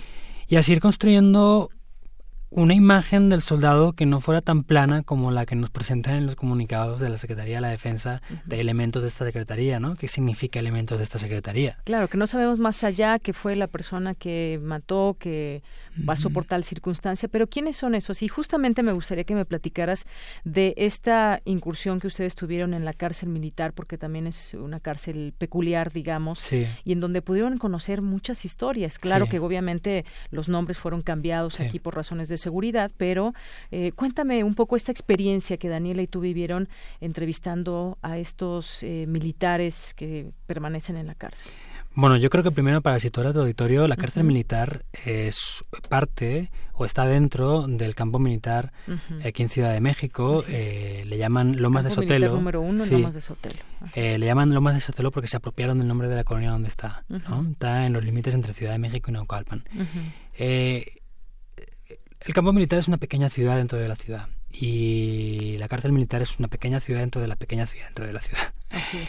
Este, la cárcel militar, yo eh, es como una pequeña Chapultepec, un pequeño Ajá. bosque de Chapultepec. Este, está muy arbolado, tiene dos canchas, una de Parecería fútbol. desde fuera como un fraccionamiento privado, pero Sí. dentro, como tú bien O sea, tú ves desde fuera ciudad. que está valla- vallado y arriba de la valla hay como un pasillito en el borde y hay militares patrullando. Pero bueno, o sea, tú estás dentro, está todo, te digo, arbolado, eh, hay una cantina, o sea, me refiero a un- para, comprar refrescos, algo de comida y tal. Gasolineras, escuelas. No, la gasolinera está fuera. O sea, Está- dentro de la cárcel Ajá. es, es eh, un barra- o sea, como la- los barracones donde duermen ellos, como si fueran... Pero se parecen mucho a los barracones que luego yo he visto en Claro. batallones y demás, ¿no? Tenemos un complejo ahí también Mm. muy cerca tener estos servicios por todo lo que hay ahí dentro. Sí, sí. ¿Y qué más? ¿Qué encontraron? ¿Cómo...? Y entonces, bueno, era muy era eh, interesante. Nosotros conseguimos que uno de los eh, presos nos pusiera en su lista de visitas, ya Ujú. lo hizo, entonces empezamos a ir y le explicamos a él cuál era nuestra intención.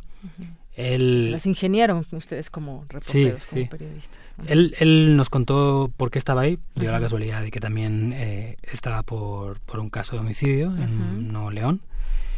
Y bueno, lo pudimos entrevistar al primero y luego nos fue presentando gente. Ajá. La verdad es que su tarea fue tremenda también porque nos ayudó mucho al principio. Porque no Los- conocíamos- digamos que los conectó con, con Sí, la población de, de militares. Exacto. Ajá. Entonces nos empezó a conectar con gente y pues poco a poco eh, con libreta y pluma fuimos entrevistando al no, Y claro. armando estas historias. Claro, sí, sí. Eh, y pues así nos pasamos dos años, este, Dos años. dos años y un poquito más porque las últimas ya las hicimos finales del 17, o sea que... Claro, mucho más. material que, que derivó en muchas de estas historias las podemos encontrar en, Sí. en el libro. A mí me gustaría recomendarlo porque nos da justamente esa, em, pues esa ficha del militar, quién Mm. era, cómo se ingresó al ejército y demás. Y yo quisiera preguntarte, digo, porque es además un, un libro que bien nos hace reflexionar sobre lo que está pasando en nuestro país. Desde hace ya varios años se ha militarizado al país y creo que ha habido consecuencias eh, muy claras en todo esto, cuántos civiles han muerto, cuántos militares han muerto. Y entonces, pues bueno, desde para tener el dato exacto, desde el presidente Felipe Calderón en su momento y hasta la fecha se mantiene el ejército. Eh, se pensó en algún momento, porque incluso eh, se dijo el hoy presidente, dijo que iba pues a retirarse de manera paulatina a los militares de las calles. Sin embargo, no fue así. No fue, no ha sido así hasta el momento. Es ya muy riesgoso que se retiren los militares, pero sin embargo vemos que va a haber una guardia nacional y que tiene que ver también con todo este tema de, en este tema militar. Sí. Eh, cuéntame un poco también de todo esto que ha habido en, en, de- en las calles, digamos, desde estos años y cuáles han sido un poco, pues, los resultados de toda esta estrategia. Vale. Em, fíjate que desde 2006, desde diciembre de 2006 que empieza el sexenio de Calderón hasta finales de 2018, eh, no recuerdo la cifra exacta, pero son más de 4.200 enfrentamientos entre militares y civiles eh, en los diferentes estados del país. Eh, en esos enfrentamientos, por lo menos hasta 2014, ya te explicaré por qué hago ese corte de caja en 2014, Sí. eh, murieron 3.907 civiles, y no estoy mal, por 200 militares. Ujú. Eso no significa que todos los civiles muertos fueran asesinados o ejecutados a sangre fría, pero sí te da que pensar sobre cómo ocurrieron esos enfrentamientos, porque de la mayoría no tenemos datos más que la Ujú. versión de la Secretaría de la Defensa. Así es. De los 3.000, de los 4.000, bueno, por partes. ¿Por qué cuento los muertos hasta 2014? Porque a partir de entonces la Secretaría de la Defensa no ha dado datos de civiles muertos ni heridos en enfrentamientos. Se ha negado a hacerlo y ha dicho que estaría de la Fiscalía, de la PGR, hacerlo y la Fiscalía ha dicho que estaría de la PGR y así se han pasado años pasándose la pelota el uno al otro, pero no transparentan esta información. Eh, de la, mayor, la mayoría de esos enfrentamientos que ocurrieron entre, en los sesenios de Peña y Calderón y la mayoría de muertos que ocurrieron, que, que, que murieron eh, en el sesenio de Calderón y en la mitad de Peña, eh, la mayoría, me- casi la mitad mejor dicho, ocurrieron en Tamaulipas y la mitad entre Tamaulipas y Nuevo León. Este, da la casualidad que prácticamente de Tamaulipas no se ha reporteado nada de, de esos enfrentamientos. Hasta tal punto que hay un, un evento que mencionamos ahí, que me contó el sargento Jonathan, eh, que sí aparece en medios, aparece, claro, evidentemente, eh, lo que dijo Sedena en su día. Es un caso en Ciudad Mier en 2011, creo, Sí. en el que se avisó de la muerte eh, de 30 o 40 individuos presuntos delincuentes en un campo de entrenamiento de los Zetas o del cártel del Golfo, no recuerdo. Y entonces decían, eh, el- el- la nota de prensa en su día dijo, no, pues es que están súper armados hasta los dientes y decomisamos tanto armamento y tal cual. Bueno, creo que no se sabía hasta ahora que hubo una- un, helicóptero involucrado en ese en ese enfrentamiento que disparó desde arriba y acabó con muchos de ellos, ¿no? Y eso nos lo contaba uno de los de los de los militares con los que hablamos en Tamaulipas en la segunda etapa de esta investigación. Así como si nada. Claro. Eh, todo esto lo digo porque te da un poco la idea, que para mí, para Daniela también es muy importante, de que muchas de las cosas que han pasado en realidad no se conocen bien. No se conocen bien. Y pensamos que una, sí, exacto, y pensamos que una de las formas de empezar a entenderlo es tratar de conocer mínimamente a los que han estado patrullando en las calles, que son la tropa. Exactamente. Mira, aquí está el dato exacto que decías. 200 militares y 3.907 Ah, pues civiles murieron en los eventos registrados de, de diciembre de 2006 hasta abril de 2014. Ujú. En promedio, un civil muerto en cada enfrentamiento durante ocho años. 20 civiles por cada militar. Cifras monstruosas verdaderamente. Hay un capítulo que se llama Construir al soldado y dentro de esto pues entrevistan por ejemplo a Ulises, ahí también eh, hablan de un adiestramiento también de pronto que puede ser muy duro, que se me puso la piel china. Sí, sí, con ese relato de, de, de la perra que tuvieron que destazar y no dejaban escurrir la sangre. Y bueno, le recomendamos este relato muy duro, pero que nos habla de ese adiestramiento y de esa pues como deshumanizar al, al- al Exacto. soldado. Es que una de las cosas que hemos hablado Daniela y yo mucho estos los meses en los que estuvimos investigando primero y escribiendo después, es que el soldado, bueno, el elemento de tropa es tanto víctima como victimario muchas veces y a, veces es las dos cosas a la vez. El, eh, al final, la, el adiestramiento, la capacitación, no es más que una forma de metafórica, evidentemente, de asesinato de la persona.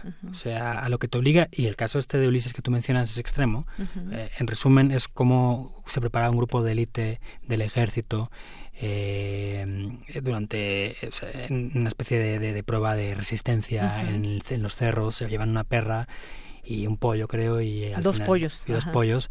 Y al final pues bueno o sea se la comen a bocados casi viva no sí sí. Este por el hambre porque aparte del aislamiento era un bueno terrible.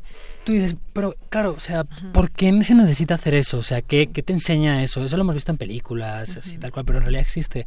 Entonces para qué para que una institución eh, genera ese tipo de prácticas eh, hacia, o sea, para que sus para que sus integrantes lo, los, formen parte de, de, ello. O sea, no, no, no, entendíamos muy bien. Y que al final nos dimos cuenta de que era una forma de matar lo que había de ti.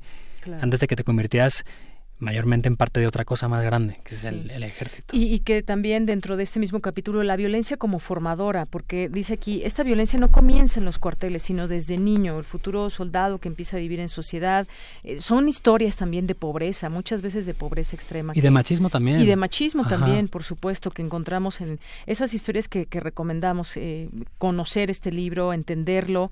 Y bueno, también viene, por ejemplo, la cadena de mando, cómo se va haciendo toda esta cadena, quién tiene la responsabilidad cuando hay un evento donde van a atacar o hay posiblemente se van a enfrentar con, narcotraficantes, por ejemplo, en una carretera.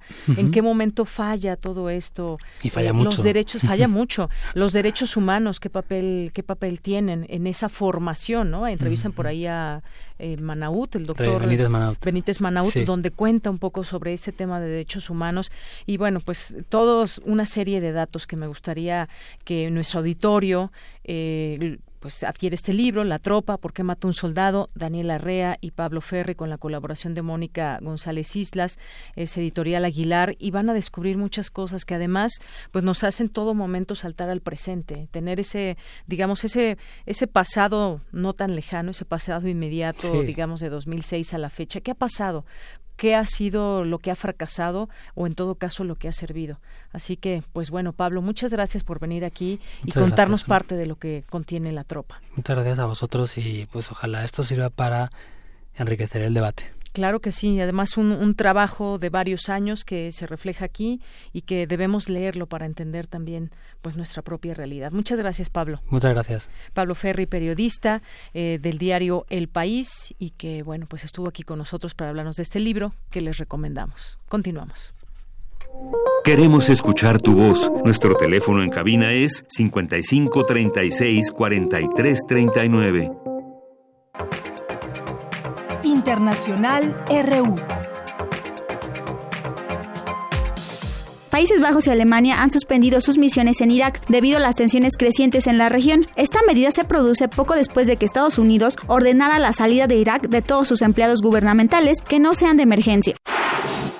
El presidente de Cuba, Miguel Díaz Canel, y el expresidente Raúl Castro han sido denunciados ante la Corte Penal Internacional por haber enviado trabajadores al extranjero en condiciones de esclavitud. Habla Javier Larrondo, fundador de la Unión Patriótica de Cuba. Les retienen los pasaportes en el lugar de destino, les obligan a estar confinados, les obligan a no poder ver a su familia durante tres años, salvo en muy contadas ocasiones. No les dejan tener los títulos académicos ni el pasaporte porque eso les supondría la posibilidad de ser residentes en el país y quedarse. Tras un mes de intensas negociaciones, militares y manifestantes han llegado a un acuerdo en Sudán para un periodo de transición de tres años antes de traspasar el poder a un gobierno salido de las urnas. Theresa May anuncia que presentará un nuevo acuerdo para el Brexit a principios del mes de junio. Este es un gobierno que quiere la consecución del Brexit y ha estado trabajando para que se consiga. Lamentablemente, hasta ahora la Cámara de los Comunes no ha encontrado una mayoría para hacerlo. Si todos en la Cámara de los Comunes hubieran votado junto al gobierno y la mayoría de los miembros conservadores del Parlamento, ya habríamos abandonado la Unión Europea. Guatemala celebrará elecciones generales el próximo 16 de junio y todo parece indicar que será sin la candidata por el Partido Valor, Suri Río Sosa, debido al rechazo de la Corte de Constitucionalidad a la inscripción de la candidatura de la exdiputada. El pueblo palestino realiza una huelga general para conmemorar el 71 aniversario de la Nakba, o el Día de la Catástrofe Palestina. Con audios de Euronews y RT, las breves internacionales con Natalia Pascual. Porque tu opinión es importante, síguenos en nuestras redes sociales, en Facebook como Prisma RU y en Twitter como arroba PrismaRU. Prisma RU. Relatamos al mundo.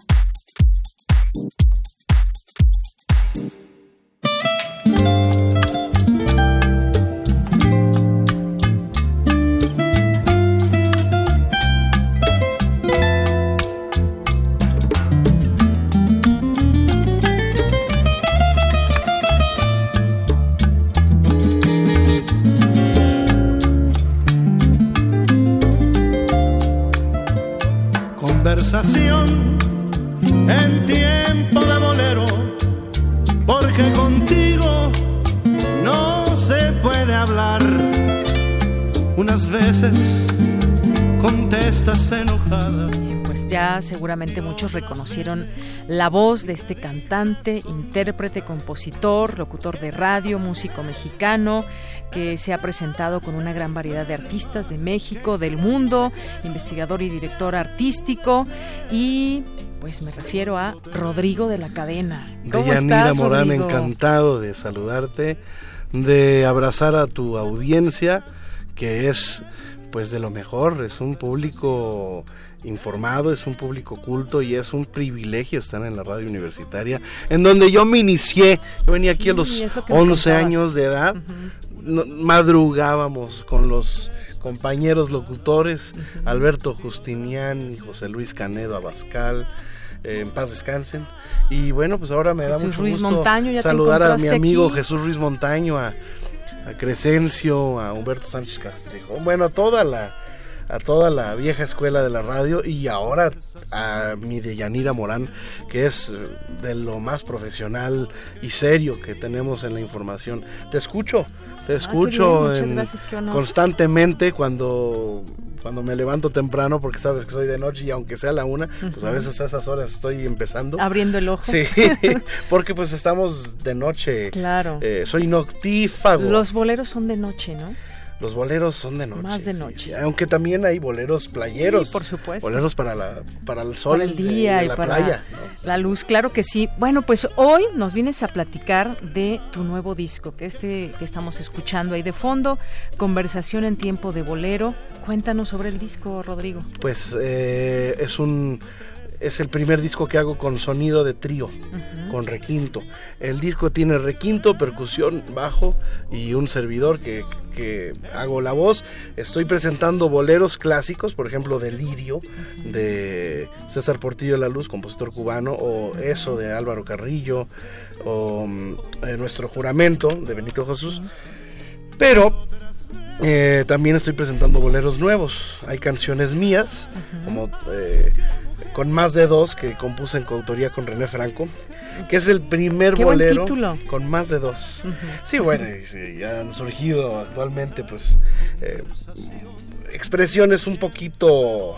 Un poquito quizás que no sé si estaban ahí, pero apenas van saliendo a la luz y demás, porque no es algo nuevo esto del poliamor y demás. Ahora, ahora se ve con más, No, con y más, además se eh, canta.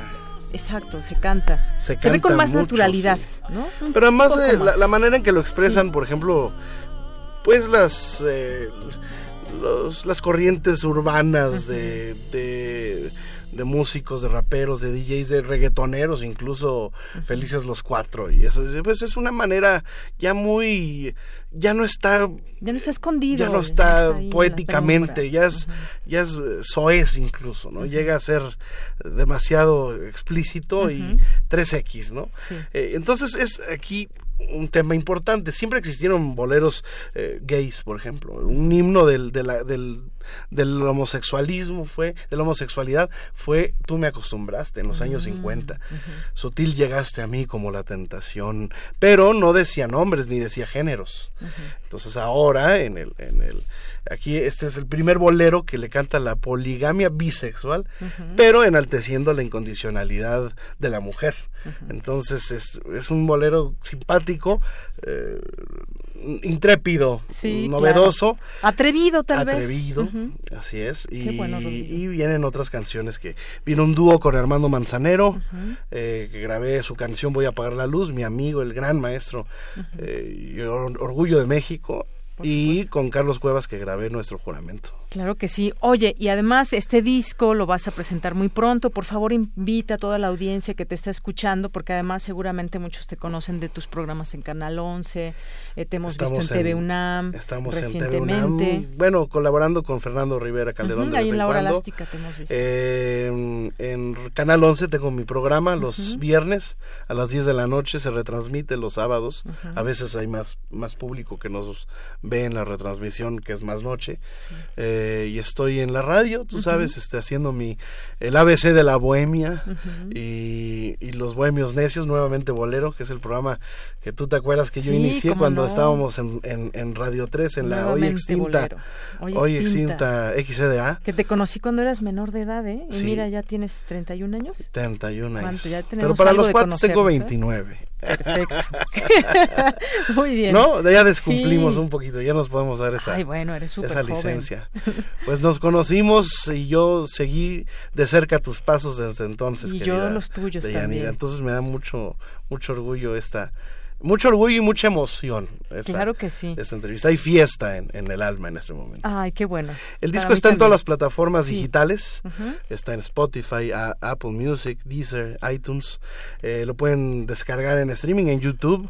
Eh, eh, la versión física, que esto ya es, ya está un poquito en desuso, la pueden eh, adquirir en el Teatro de la Ciudad este próximo domingo 26 de mayo que estaremos presentándonos y presentando este trabajo eh, con Requinto, con Carlos Cuevas, va a acompañarnos Armando Manzanero como invitado de lujo y esto será a las 6 de la tarde en el Teatro Esperanza Iris, que cumple 101 años. Se conmemoran 101 años de la inauguración del Teatro de la Ciudad, que Sí. es patrimonio arquitectónico del centro histórico. Y que además es un lugar bellísimo para dar un concierto. Ahí seguramente habrá mucha gente que te ha seguido desde hace mucho tiempo y que ha visto también esa trayectoria, esa trayectoria que tienes nacional e internacional. De pronto te vas a Argentina, te vas aquí, allá, das conciertos. eh, y bueno, pues me, me parece maravilloso todo lo que has. Bueno, el conocimiento sobre todo que tienes de la música y del bolero. Eh, me acuerdo, te, vi- te he visto en otros lugares, no solamente en la cueva. Y bueno, ahí todos los invitados que tienes. Conoces a Bueno, todo me el mundo de gusta, me gusta integrar. Yo, yo integro para unir y para eh, yo creo que el trabajo en equipo siempre es bueno. Y más habiendo tanto talento en México actualmente estoy impulsando la carrera de unos niños de 13, 14, 15 y 16 años. Son hermanos. Miranda de Celaya Guanajuato. Son una maravilla. Hacen armonía vocal tocan instrumentos oído absoluto todos. Están en la cueva pero también han ido a la televisión. Y, y hay gente muy talentosa en nuestro país y en todo el mundo. Y afortunadamente pues yo no soy un artista eh, de, de grandes masas. Bueno pero tengo mis seguidores que son los mejores porque son los que te recomiendan, los que les gusta lo que haces, los que buscan y tienen esa necesidad de están ávidos de, de escuchar esta música que tiene que cumple con muchos más eh, requisitos de calidad, de armonía, de riqueza poética. Eh, la, la, la lírica mexicana está presente en el bolero desde hace más de 100 años. Entonces, pues ese público es el que nos ha seguido y, y del que yo pues me siento honrado de, de- de abrazar. Claro que sí. Y bueno, en este disco incluyes temas de compositores como Álvaro Carrillo, Roberto Cantoral, René Tusset, Benito de Jesús, César Portillo de la Luz, Lolita de la Colina y bueno, tuyos que ya también nos dijiste. Me, me- me puse de pie ahorita con todos los que dijiste. Son Por puros próceres. ¿no? Álvaro Carrillo en su centenario, Sabor a mí, El Andariego, canciones que, que, no se mueren y no las ponen, no las programan en la radio, no se ve, no son virales. Sin embargo, todo el mundo las conocemos y las cantamos y terminamos las fiestas y las celebraciones cantando esa música. Así es. Pues tenemos entonces una cita el próximo sábado 26 de mayo, domingo, perdón, domingo. domingo 26 de mayo a las 6 de la tarde, ahí en el Teatro Esperanza Iris. No se lo pueden perder. Así es. Y yo les garantizo que será un gran show como todos los que he visto tuyos, Rodrigo. Los boletos desde 150 pesos están muy baratos, la verdad. Eh, es una coproducción con la Secretaría de Cultura de la Ciudad de México. Y pues estaremos muy muy honrados de recibirles. Y pues una vez más a la radio universitaria XUN AM y FM y antes onda corta, no sé si todavía se Pues XYU era, los, era la banda internacional de 31 metros en los 9600 kilociclos. Mira, este, no sé si existe, creo que ya no está la, la, el transmisor, pero está internet que, que transmite la que página nos, de... nos hermana el internet. Y yo los escucho por las aplicaciones, entonces, calidad digital y pues todos los recuerdos aquí en Radio UNAM, salmónidos con don Marcelino Perelló y bueno recordando lo mejor de, de esta emisora. Así es, y bueno, pues además, bueno, hoy te tocó un día donde hay poca gente porque es un día festivo para, para la UNAM, normalmente hay más gente y pues bueno, es un gusto recibirte aquí, eh, Rodrigo. Y además, bueno. Qué bueno que sea nos, el festín de pocos. El festín de pocos, exactamente. Y dentro de tu trabajo también, en tu programa, ¿a qué hora se transmite? Cuéntanos. Eh, la radio estoy en ABC, que es el 760, eh, 100, 100 100 números antes que, que estas, bueno, que el 860. Y ahí estoy los sábados de 6 a 7 con un programa que se llama Nuevamente Bolero, con los Bohemios Necios, Dionisio Sánchez Alvarado, Marc Carmona X, y eh, de 7 a 8 el ABC de la Bohemia, en donde siempre cantamos en vivo y hacemos la, la pues la tertulia al aire, ¿no? Claro, que además esto siempre te sale muy bien, eso es lo que lo que has Pues hecho también en vivo con el piano de cola y ¿Te acuerdas? y ¿Te claro, acuerdas, por supuesto. El piano de cola de caoba. aquellos, De caoba, exactamente. ¿Cómo olvidarlo? Y, todos bueno, los pues, músicos que te hacías, y sí, que te hacías nos y tu Todavía, todavía estamos, seguimos en lo mismo, seguimos en lo mismo. Nos, re- nos negamos rotundamente a, a pervertirnos en, en, en, en la, en la trampa de la música no real, de la música eh, inorgánica, del, de la digitalización inminente de, que invade hoy pues a través de la tecnología sustituyendo el talento humano. Yo estoy a favor de toda la tecnología siempre y cuando no se pierda la- la- la- el alma. No puedes interpretar un violín en un MIDI, en una computadora, ni en un teclado por más que, evolucione. Ese sentimiento no se puede ¿no? No, imprimir a través de la No, tecnología. no, no se siente, no se, no se escucha, Claro, no, no se vibra siente, no se igual. escucha. Exacto. Pues bueno, ahí dejamos la invitación a toda nuestra audiencia que en ese momento nos está escuchando. Gracias, Rodrigo de la Cadena, por venir aquí, de estar en esta radio universitaria que es Radio UNAM a través del 96.1 de FM. Por allá nos vemos y también invítanos a la cueva. La cueva es la, el último bastión de la vida nocturna eh, de la vieja guardia, así como en los años gloriosos de la zona rosa, en donde veías Amparo Montes, va, Carmel y Rafael, Marco Antonio Muñiz, el Pirulí, El Pirulí, por eh, Cuco Sánchez. supuesto. Pues en, en esta nueva época estamos en la cueva, que es San Antonio y Patriotismo, la esquina más romántica de México, la Catedral de la Bohemia. Ahí estamos.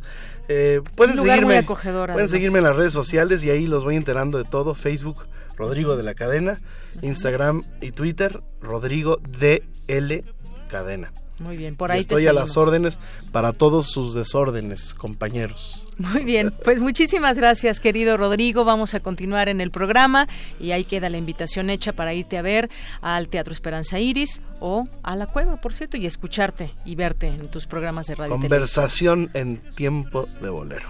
Muy bien, muchísimas gracias. Continuamos. Te tienen harta de verdad que el vino manda Es que sabes que en mí la dulce realidad la rige el sueño. Romances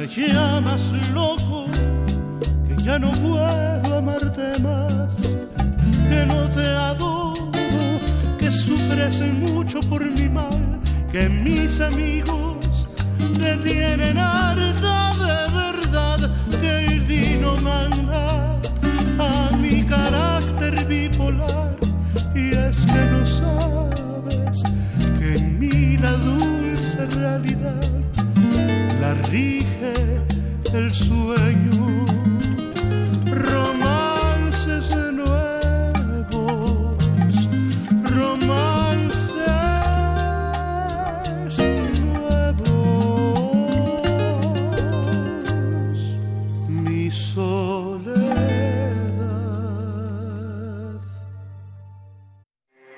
Porque tu opinión es importante, síguenos en nuestras redes sociales, en Facebook como Prisma RU y en Twitter como arroba PrismaRU.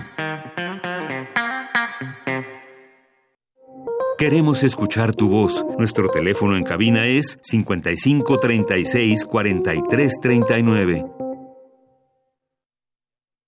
Continuamos dos de la tarde con 53 minutos. Gracias por estar con nosotros aquí en Prisma RU. Pues continúa la contingencia extraordinaria por partículas PM2.5 y ozono. Esta es pues la mala noticia del día y no sabemos hasta cuándo vamos a tener esta contingencia. Lo que sí sabemos es ahora pues cómo debemos protegernos y cómo evitar esta situación de que nos afecte tanto, porque de que afecta pues no hay manera a menos que nos vayamos a, vi- a vivir otra ciudad. Y yo creo que los millones de personas que vivimos aquí en una ciudad como la Ciudad de México pues tenemos que tomar eh, medidas para pues aminorar estos daños, aunque también por primera vez decíamos también en Puebla y en en eh, Pachuca, Hidalgo, se dio esta contingencia. Bueno, pues estábamos viendo si ya ya estarán a punto de salir unos minutos más el último reporte de la CAME, porque el que le damos a conocer ahora es el de las 10 de la mañana, este miércoles hasta hasta estos minutos no se sabe más, pero se mantiene la contingencia ambiental extraordinaria por partículas PM, PM 2.5 y posteriormente a las 3 de la tarde sabremos eh, pues más al respecto de estas partículas y de nuestra forma de la forma en que van a actuar las autoridades. Decíamos que también estamos a la espera eh, muchos eh, muchas escuelas y vamos a estar atentos de lo que diga la Secretaría de Educación Pública en torno a si se suspenden o no clases. Están suspendidas por supuesto todas las actividades al aire libre porque pues esto puede resultar peligroso sobre todo para niños y adultos eh, mayores. Así que pues eh, se aplicó este hoy no circula desde las 5 de la mañana y hasta las 10 de la noche donde todos los vehículos con holograma de verificación 2 y holograma 1 terminación de placa non y los engomados color rojo terminación de placas 3 y 4 no circulan el día de hoy.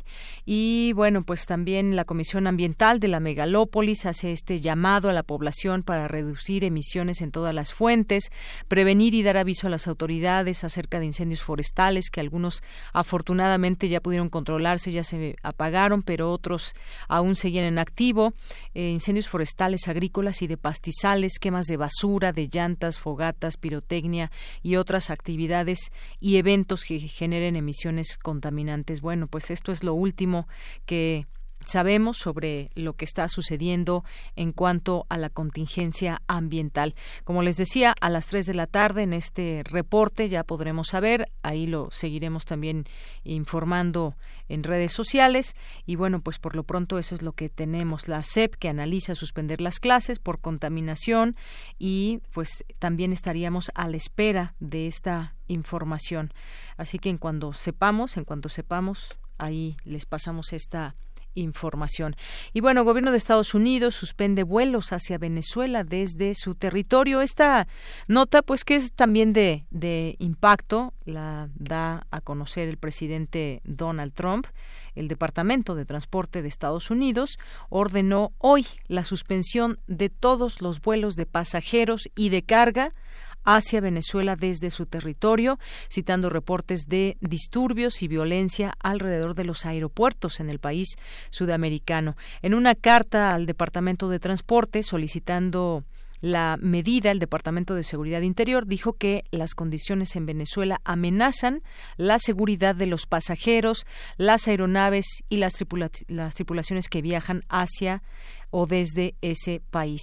El Ministerio de Información de Venezuela no respondió de inmediato a una solicitud de comentarios. Muchas líneas aéreas internacionales han dejado de volar a Venezuela debido a preocupaciones de seguridad y disputas por el dinero que dicen el gobierno local les debe. American Airlines Group dijo en marzo que suspendía indefinidamente sus vuelos hacia Venezuela. El gobierno del presidente Donald Trump amplió la semana pasada el alcance de sus sanciones a Venezuela a los sectores de servicios de defensa y seguridad para aumentar la presión sobre el presidente Nicolás Maduro. Las, eh, las medidas son parte de una campaña de Washington mientras incrementa su apoyo al líder opositor Juan Guaidó. Esta es información que le leo del diario El Universal y que también es un tema del que estamos, se está al pendiente por todo lo que se está generando al interior del país y este tipo de situaciones ahora con los vuelos también, cómo, cómo afecta pues simplemente eh, el transporte de personas que viajan a uno u otro país y no solamente estas eh, tripulaciones de personas, sino también eh, de carga, estos viajes de carga que se hacen hacia Venezuela. Pues estaremos atentos a esto y ya empieza a sonar ahí Pink Floyd y con esto nos despedimos. Le agradecemos mucho su sintonía en este miércoles 15 de mayo. Seguimos saludando y festejando a los maestros en, su día. Y hay mucho que hablar también todavía de la reforma educativa.